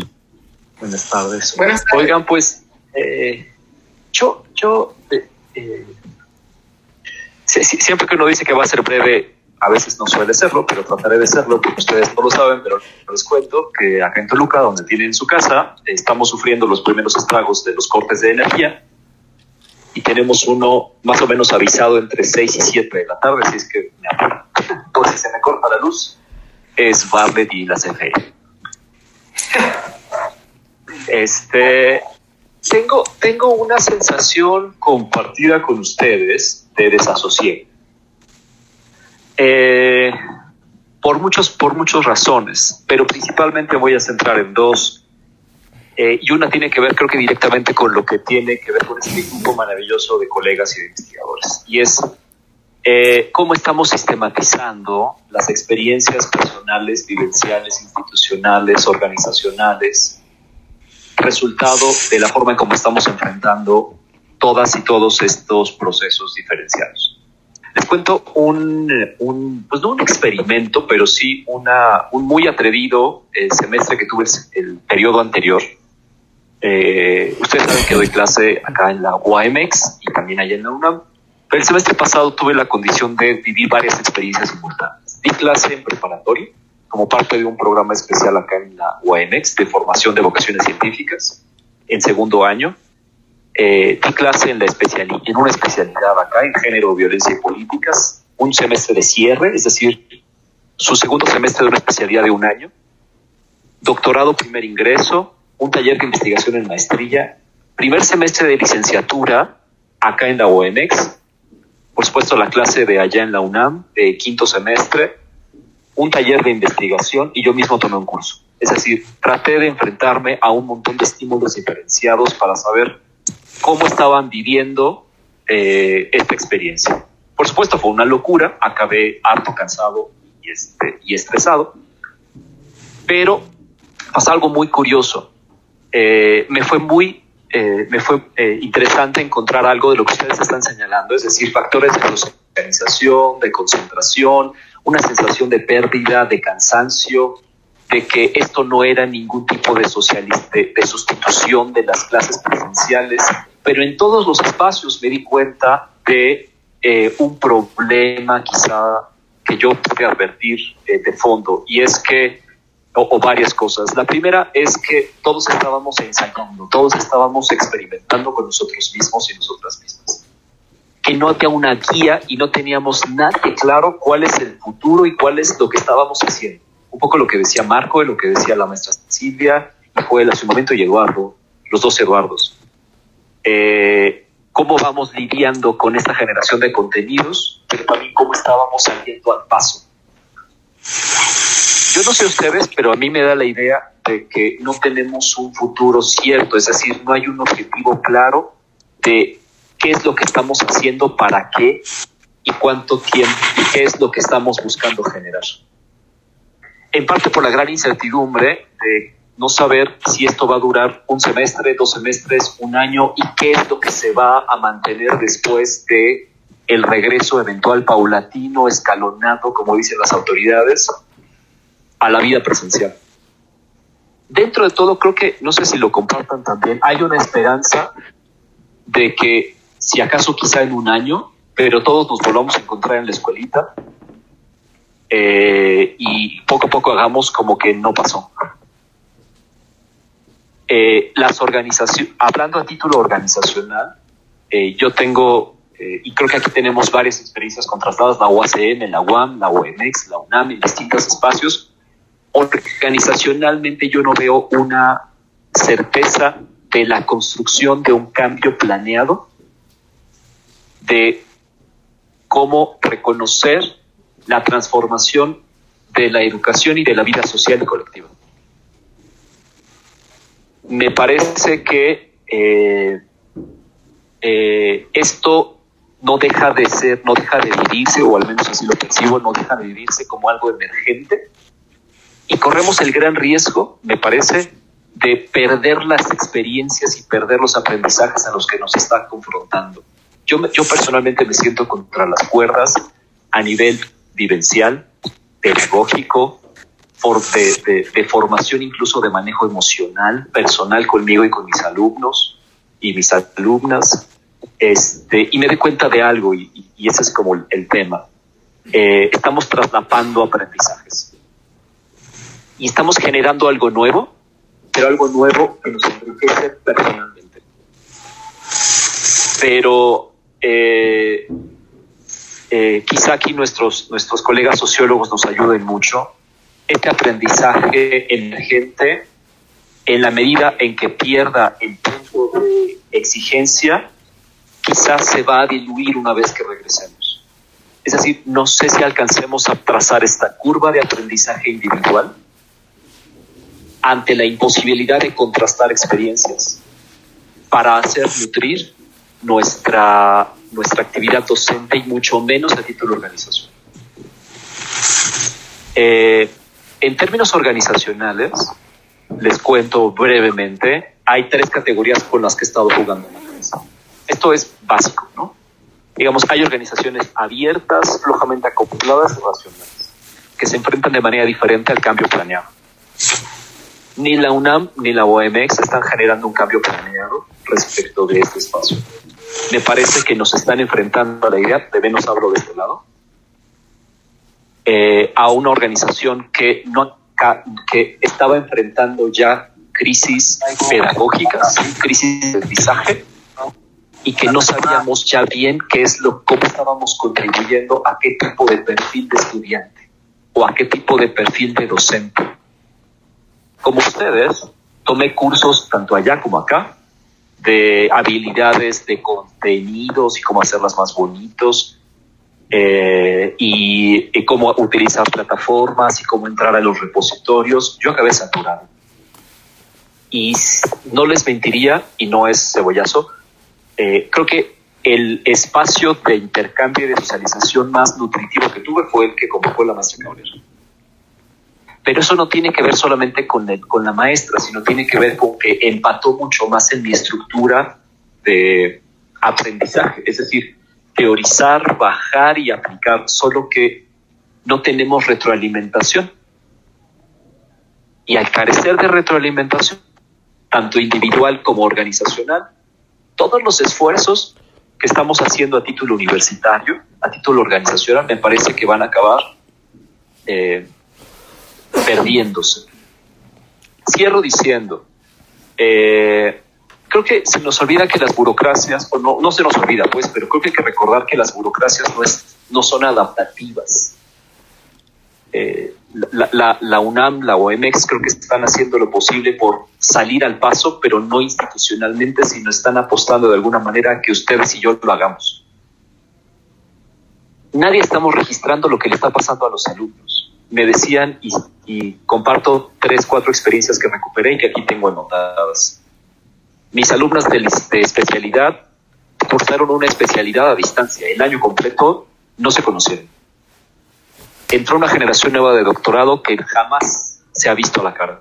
Pero quienes más lo padecieron eran los alumnos de primer ingreso de licenciatura. Por edad, por condición, el gran miedo y la gran frustración de los chicos de prepa era que no iban a tener una despedida de su vida de preparatoria. No es del lado académico, sino fue el lado personal. La experiencia nutritiva de abrazarse para decir terminamos o vamos a empezar. Todo eso que tiene que ver con eh, llevándolo a otro plano, con qué está, cómo podemos contribuir desde nuestros aprendizajes individuales a nutrir experiencias organizacionales y toma de decisiones, me parece que lo estamos perdiendo.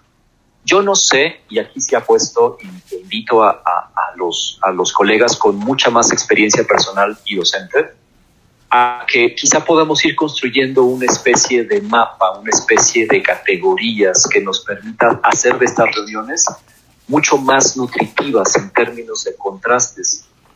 Eh, en la experiencia de la UACM me parece fascinante, no sé si vos anda por acá, pero este modelo en donde la calificación no va ligado al curso, no sé qué es lo que hace en términos de práctica eh, toda la experiencia de Joel en la UAM me parece que nos podría hacer un contraste muy interesante con modelos mucho más rígidos como el de la UNAM, ¿no? Y, el de acá.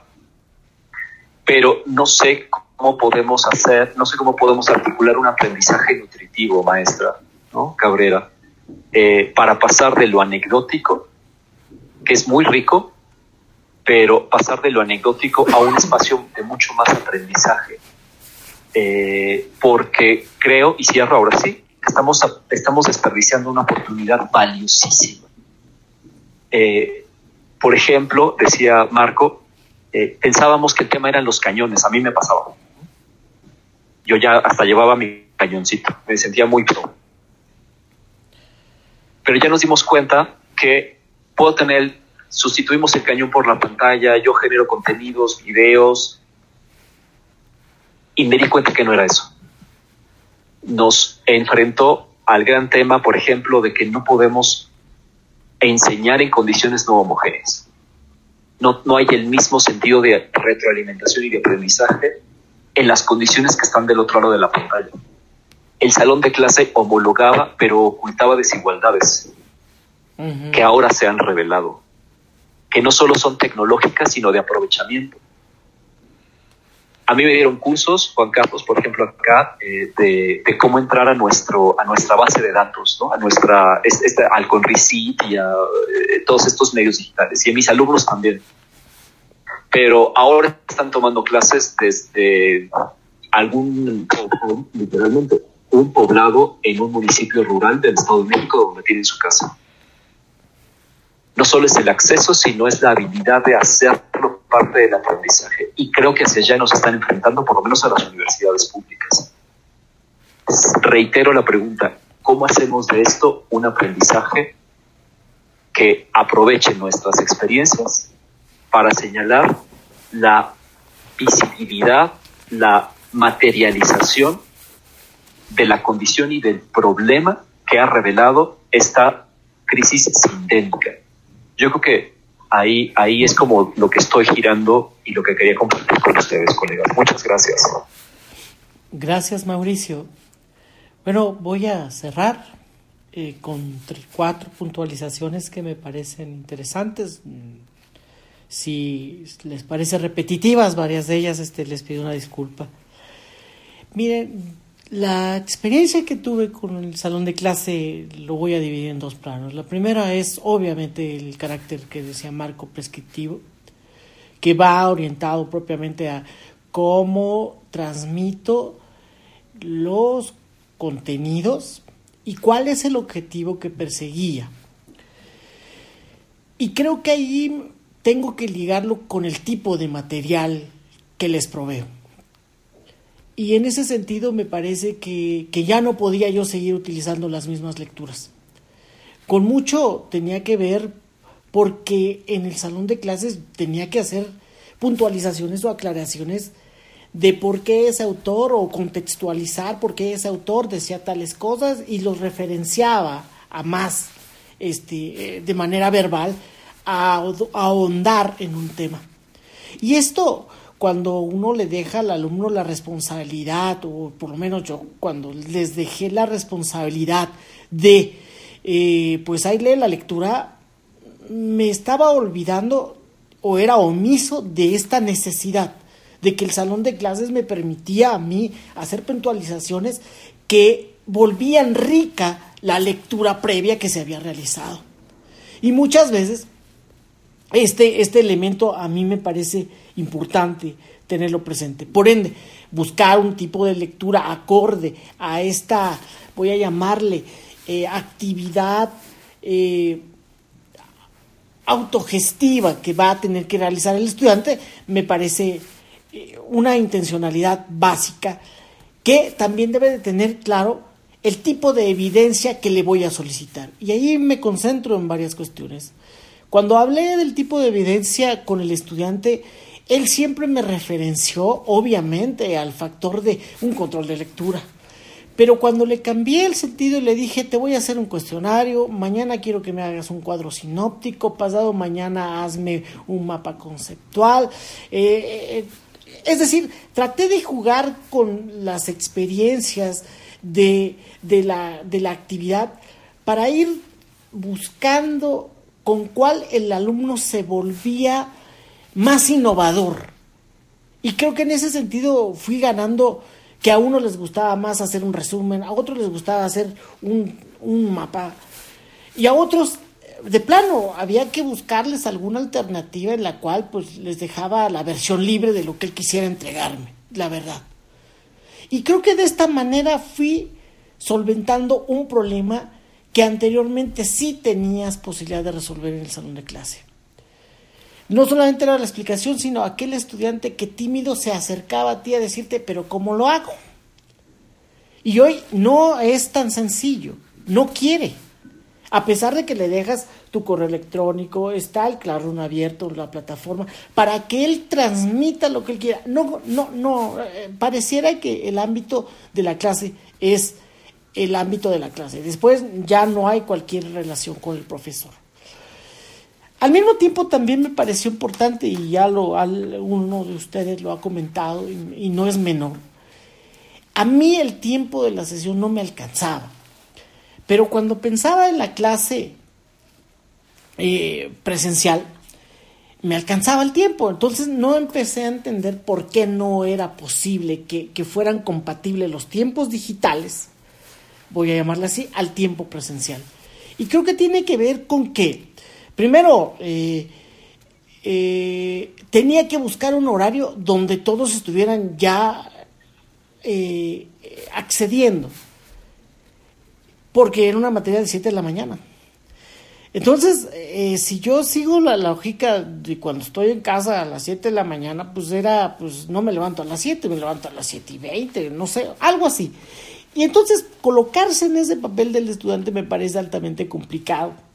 Por ende, advertir, pues 7.40 de la mañana yo estaba iniciando una clase que tenía por fuerza o me obligaba a acabar a las 9 de la mañana. Por ende, debo de considerar que también es una cuestión de disciplina que el alumno va perdiendo, de decirle, este, el, salón de clases se cierra a las 7.20 de la mañana y si gusta entrar no hay problema, pero no vaya a hacer ruido. Acá, acá no pasa lo mismo y esa es quizá una de las cuestiones que me llevan a mí a, señalar que encontré una solución poco ortodoxa.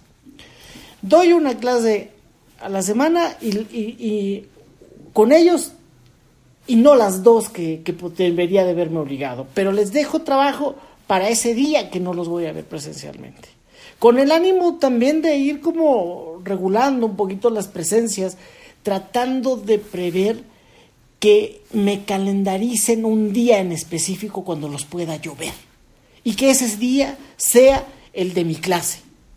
Y no que sea una actividad en la cual eh, evidentemente estamos obligados todos, pero quizá con esto voy distensando y voy encontrándole una armonía a la entrega también de evidencias con base a una especie de, de, ir este, administrando la carga de trabajo, incluso personal.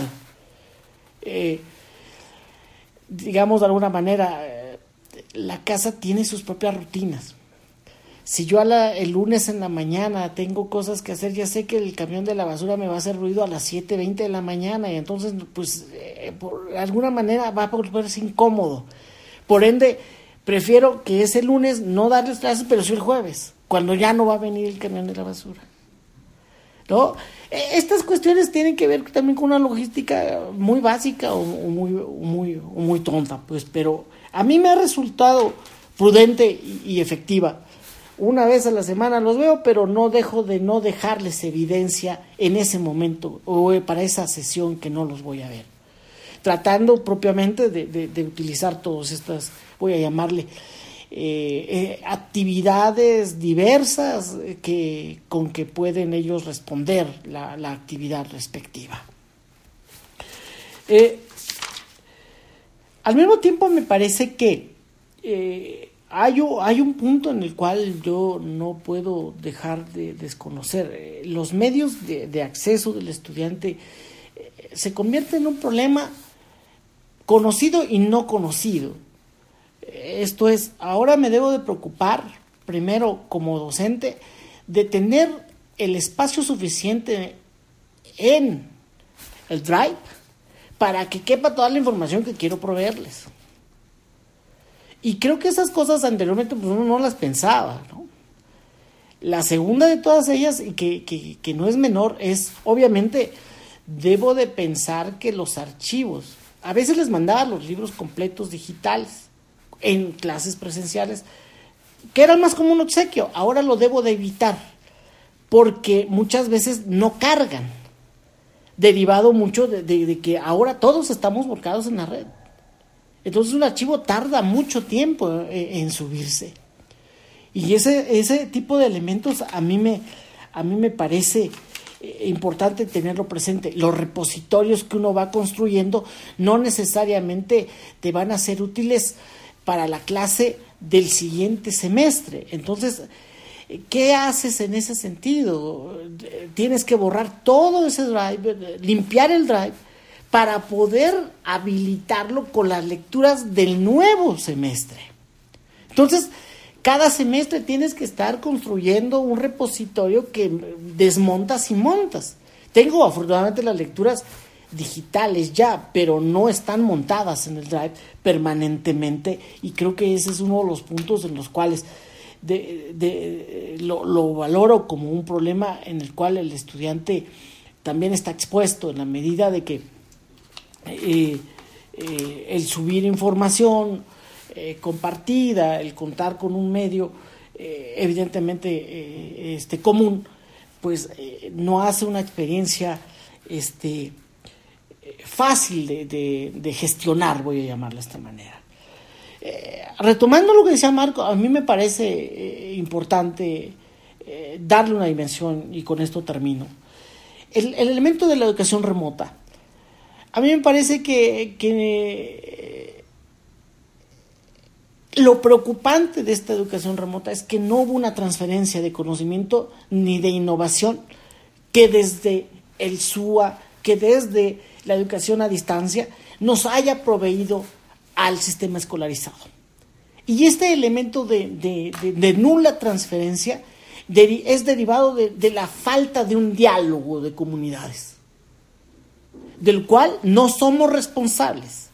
Somos también parte de estas indirectas víctimas, porque allí debería ser el diálogo de, las instancias, de, las autoridades, que deben de sopesar el trabajo que provee eh, cada una de ellas. Y lo digo mucho porque eh, en algún momento lo platiqué con la maestra Cabrera, nos dieron el formato, eh, llene de esta manera este su plan de trabajo, pero era un plan de trabajo que pertenecía a esos espacios de educación a distancia o, sistema de universidad abierta, no era de nosotros. Y creo que en ese sentido ah, doy cuenta de que el problema no es menor para, para nosotros en ese sentido. La educación remota adolece de base de datos idónea, adolece de lecturas que no compita. El estudiante en otro momento se podía quejar frente a ti, pero, pero tenía, tenía compañerito de al lado con quien podía charlar y arreglarse con respecto a entregas concurrentes. Ahora me da la impresión que se siente huérfano y en ese sentido, las dinámicas en Zoom o Meet que podrían haberse, podrían haberse abierto. Eh, decía un autor hace un tiempo, mire, este, es muy fácil resolver ciertas dinámicas de falta de socialidad o socialización en la red. Deje abierto este, eh, la plataforma para que ellos convivan y después ingresa usted, pero, pero si no eres el anfitrión, pues no puedes tú este, abrir propiamente e ingresar a la sala común. Y creo que en ese sentido me parece que, que no es sencillo caer eh, eh, y resolver el tema de la sociabilización. De una u otra manera, ese solamente ocurre en la clase y el día que lo hice, se me fue toda la clase en las penas legítimas y dolorosas que manifiestan los estudiantes y hay una que a mí me sigue pesando demasiado. Las respuestas de las organizaciones han sido, sobre todo, en cuestiones que escapan a la necesidad primigenia o básica del estudiante. No tenemos dinero y si no tenemos dinero, no podemos acceder o no podemos ni siquiera estar aquí como estudiantes. Creo que en ese sentido la necesidad de un sistema de becas más eh, robustecido o fuerte que ponga atención en esa necesidad de un estudiante me parece clave. Y creo que en ese sentido eh, cierro la idea. Hay demasiadas cuestiones en las que eh, nuestro estudiante lo estamos conociendo de carne y hueso, no, no es el estudiante que no sabemos cómo llegó al salón de clases, no, es el que nos estamos inventando, el que podemos pensar de, este piensa críticamente, porque, pero es que a veces no sabemos el soporte familiar que lo está amparando. Y en este sentido me parece que hoy en día esos soportes que en muchas familias sí estaban, dejaron de existir porque están envueltos en la dinámica del desempleo, la angustia, el dolor del enfermo, etc. Y creo que en ese sentido hay demasiado que atender en un futuro inmediato, ¿no? Pues eh, esto es lo que tenía que, compartirles, pues, de, esto. Eduardo, ¿algo más que quieras tú señalar? Barraza, doctor. Pues no, yo creo que ha, sido muy importante y muy rico lo que, que estamos platicando. Pero no, no, yo, yo no, sé si convenga eh, pues pensar en algo, algo eh, les pregunto a ustedes, a Silvia y a ti, Salvador, de llevar más sistemáticamente, como sugería Mauricio, me parece, esta, este tipo de, charlas, porque yo creo que tenemos que hacer eh, un acopio de información y también una, eh, una definición de temas de lo que de lo que estamos viviendo. Está este, hay, hay tantos que, es difícil resumirlos, pero por ejemplo, lo del Zoom, cosas inmediatas, ¿cómo, cómo estamos entendiendo? ¿Qué es el Zoom? el sumo al Meet, eh, a mí me, me intriga mucho. Y ahorita comenzamos a ver qué es, pero qué es en comparación con lo que eh, con, la clase presencial, como no acabamos, me parece, o por lo menos yo no, yo no acabo de entender cuáles son las diferencias. eh, y, por ejemplo, eh, ya, ya, ya sabemos que no se pueden comunicar entre ellos. ¿Cómo podríamos hacer para que se comunicaran en- entre ellos? Tenemos las, las, las eh, digamos, la, la, la tecnología digital para conseguir eso. Sí. O, en fin, cosas de ese tipo, ¿no? Como que nos sirva también para, para a lo mejor el semestre que viene, esto ya está demasiado encima. Y la vorágine de la de las clases y demás, pues nos va a tomar, la, la semana que viene va a ser otra vez el, el, el ciclón, pues, que va a pasar y nos va a revolcar y va a ser difícil que tengamos momentos de, parar la maquinaria y reflexionar en, en cómo está funcionando y qué podemos. Pero creo que podríamos, a pesar de todo eso, comenzar a hacer eh, algo, algo, algo por escrito, ¿no? No, no sé.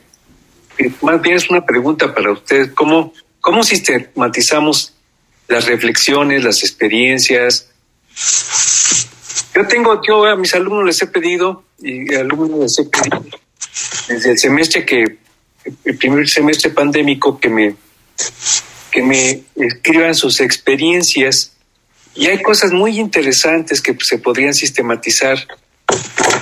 Incluso podría ser un trabajo que, eh, que les puedo pedir a ellos mismos para, para que se reconozcan en, en, la, en lo que han vivido otros. Bueno, no sé, es un poco... Bueno, este, maestra Silvia, algo que quiera concluir y bueno, con respecto a lo que dice el doctor. Eh, yo creo que eh, esta eh, expresión de Eduardo me parece eh, que recuperaría muchos de los elementos aquí vertidos por todos ustedes.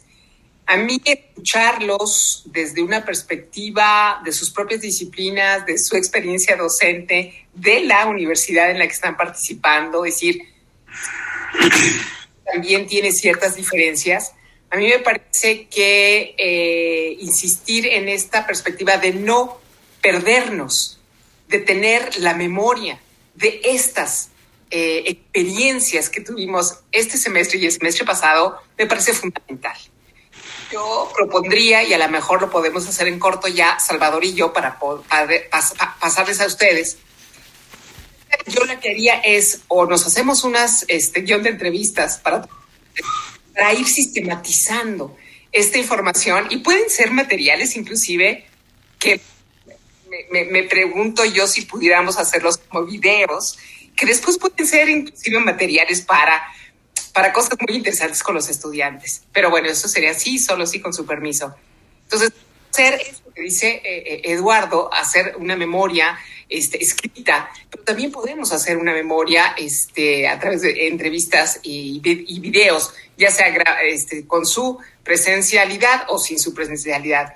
Me parece muy importante porque aquí estamos recuperando cuestiones que me doy cuenta que no todos los profesores tenemos la misma información con respecto a las necesidades de informar a nuestros estudiantes cómo pueden acceder a la información.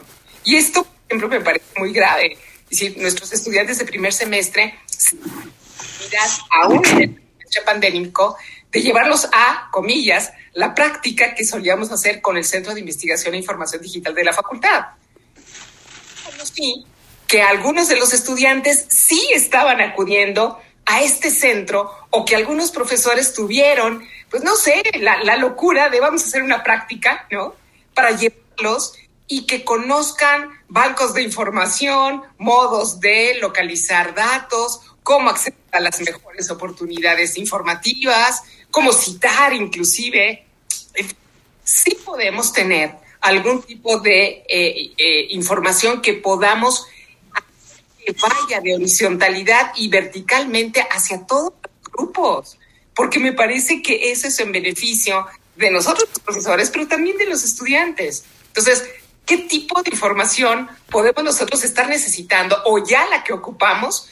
Yo creo que sí podemos hacer una sistematización y yo le preguntaría a Salvador si estamos dispuestos para poder, con base en esta grabación de esta sesión, empezar a generar algún tipo de instrumentos y donde ustedes también vayan poniendo información, lo hagamos. Después a lo mejor hacemos una publicación muy enriquecida que nos sirva para no perder esta historia, porque me parece que cuando, comillas, se, se haga algún regreso, que yo no lo creo muy, muy, muy pronto, a la normalidad, pues podemos empezar nosotros a hacer otro tipo de ejercicios inclusive.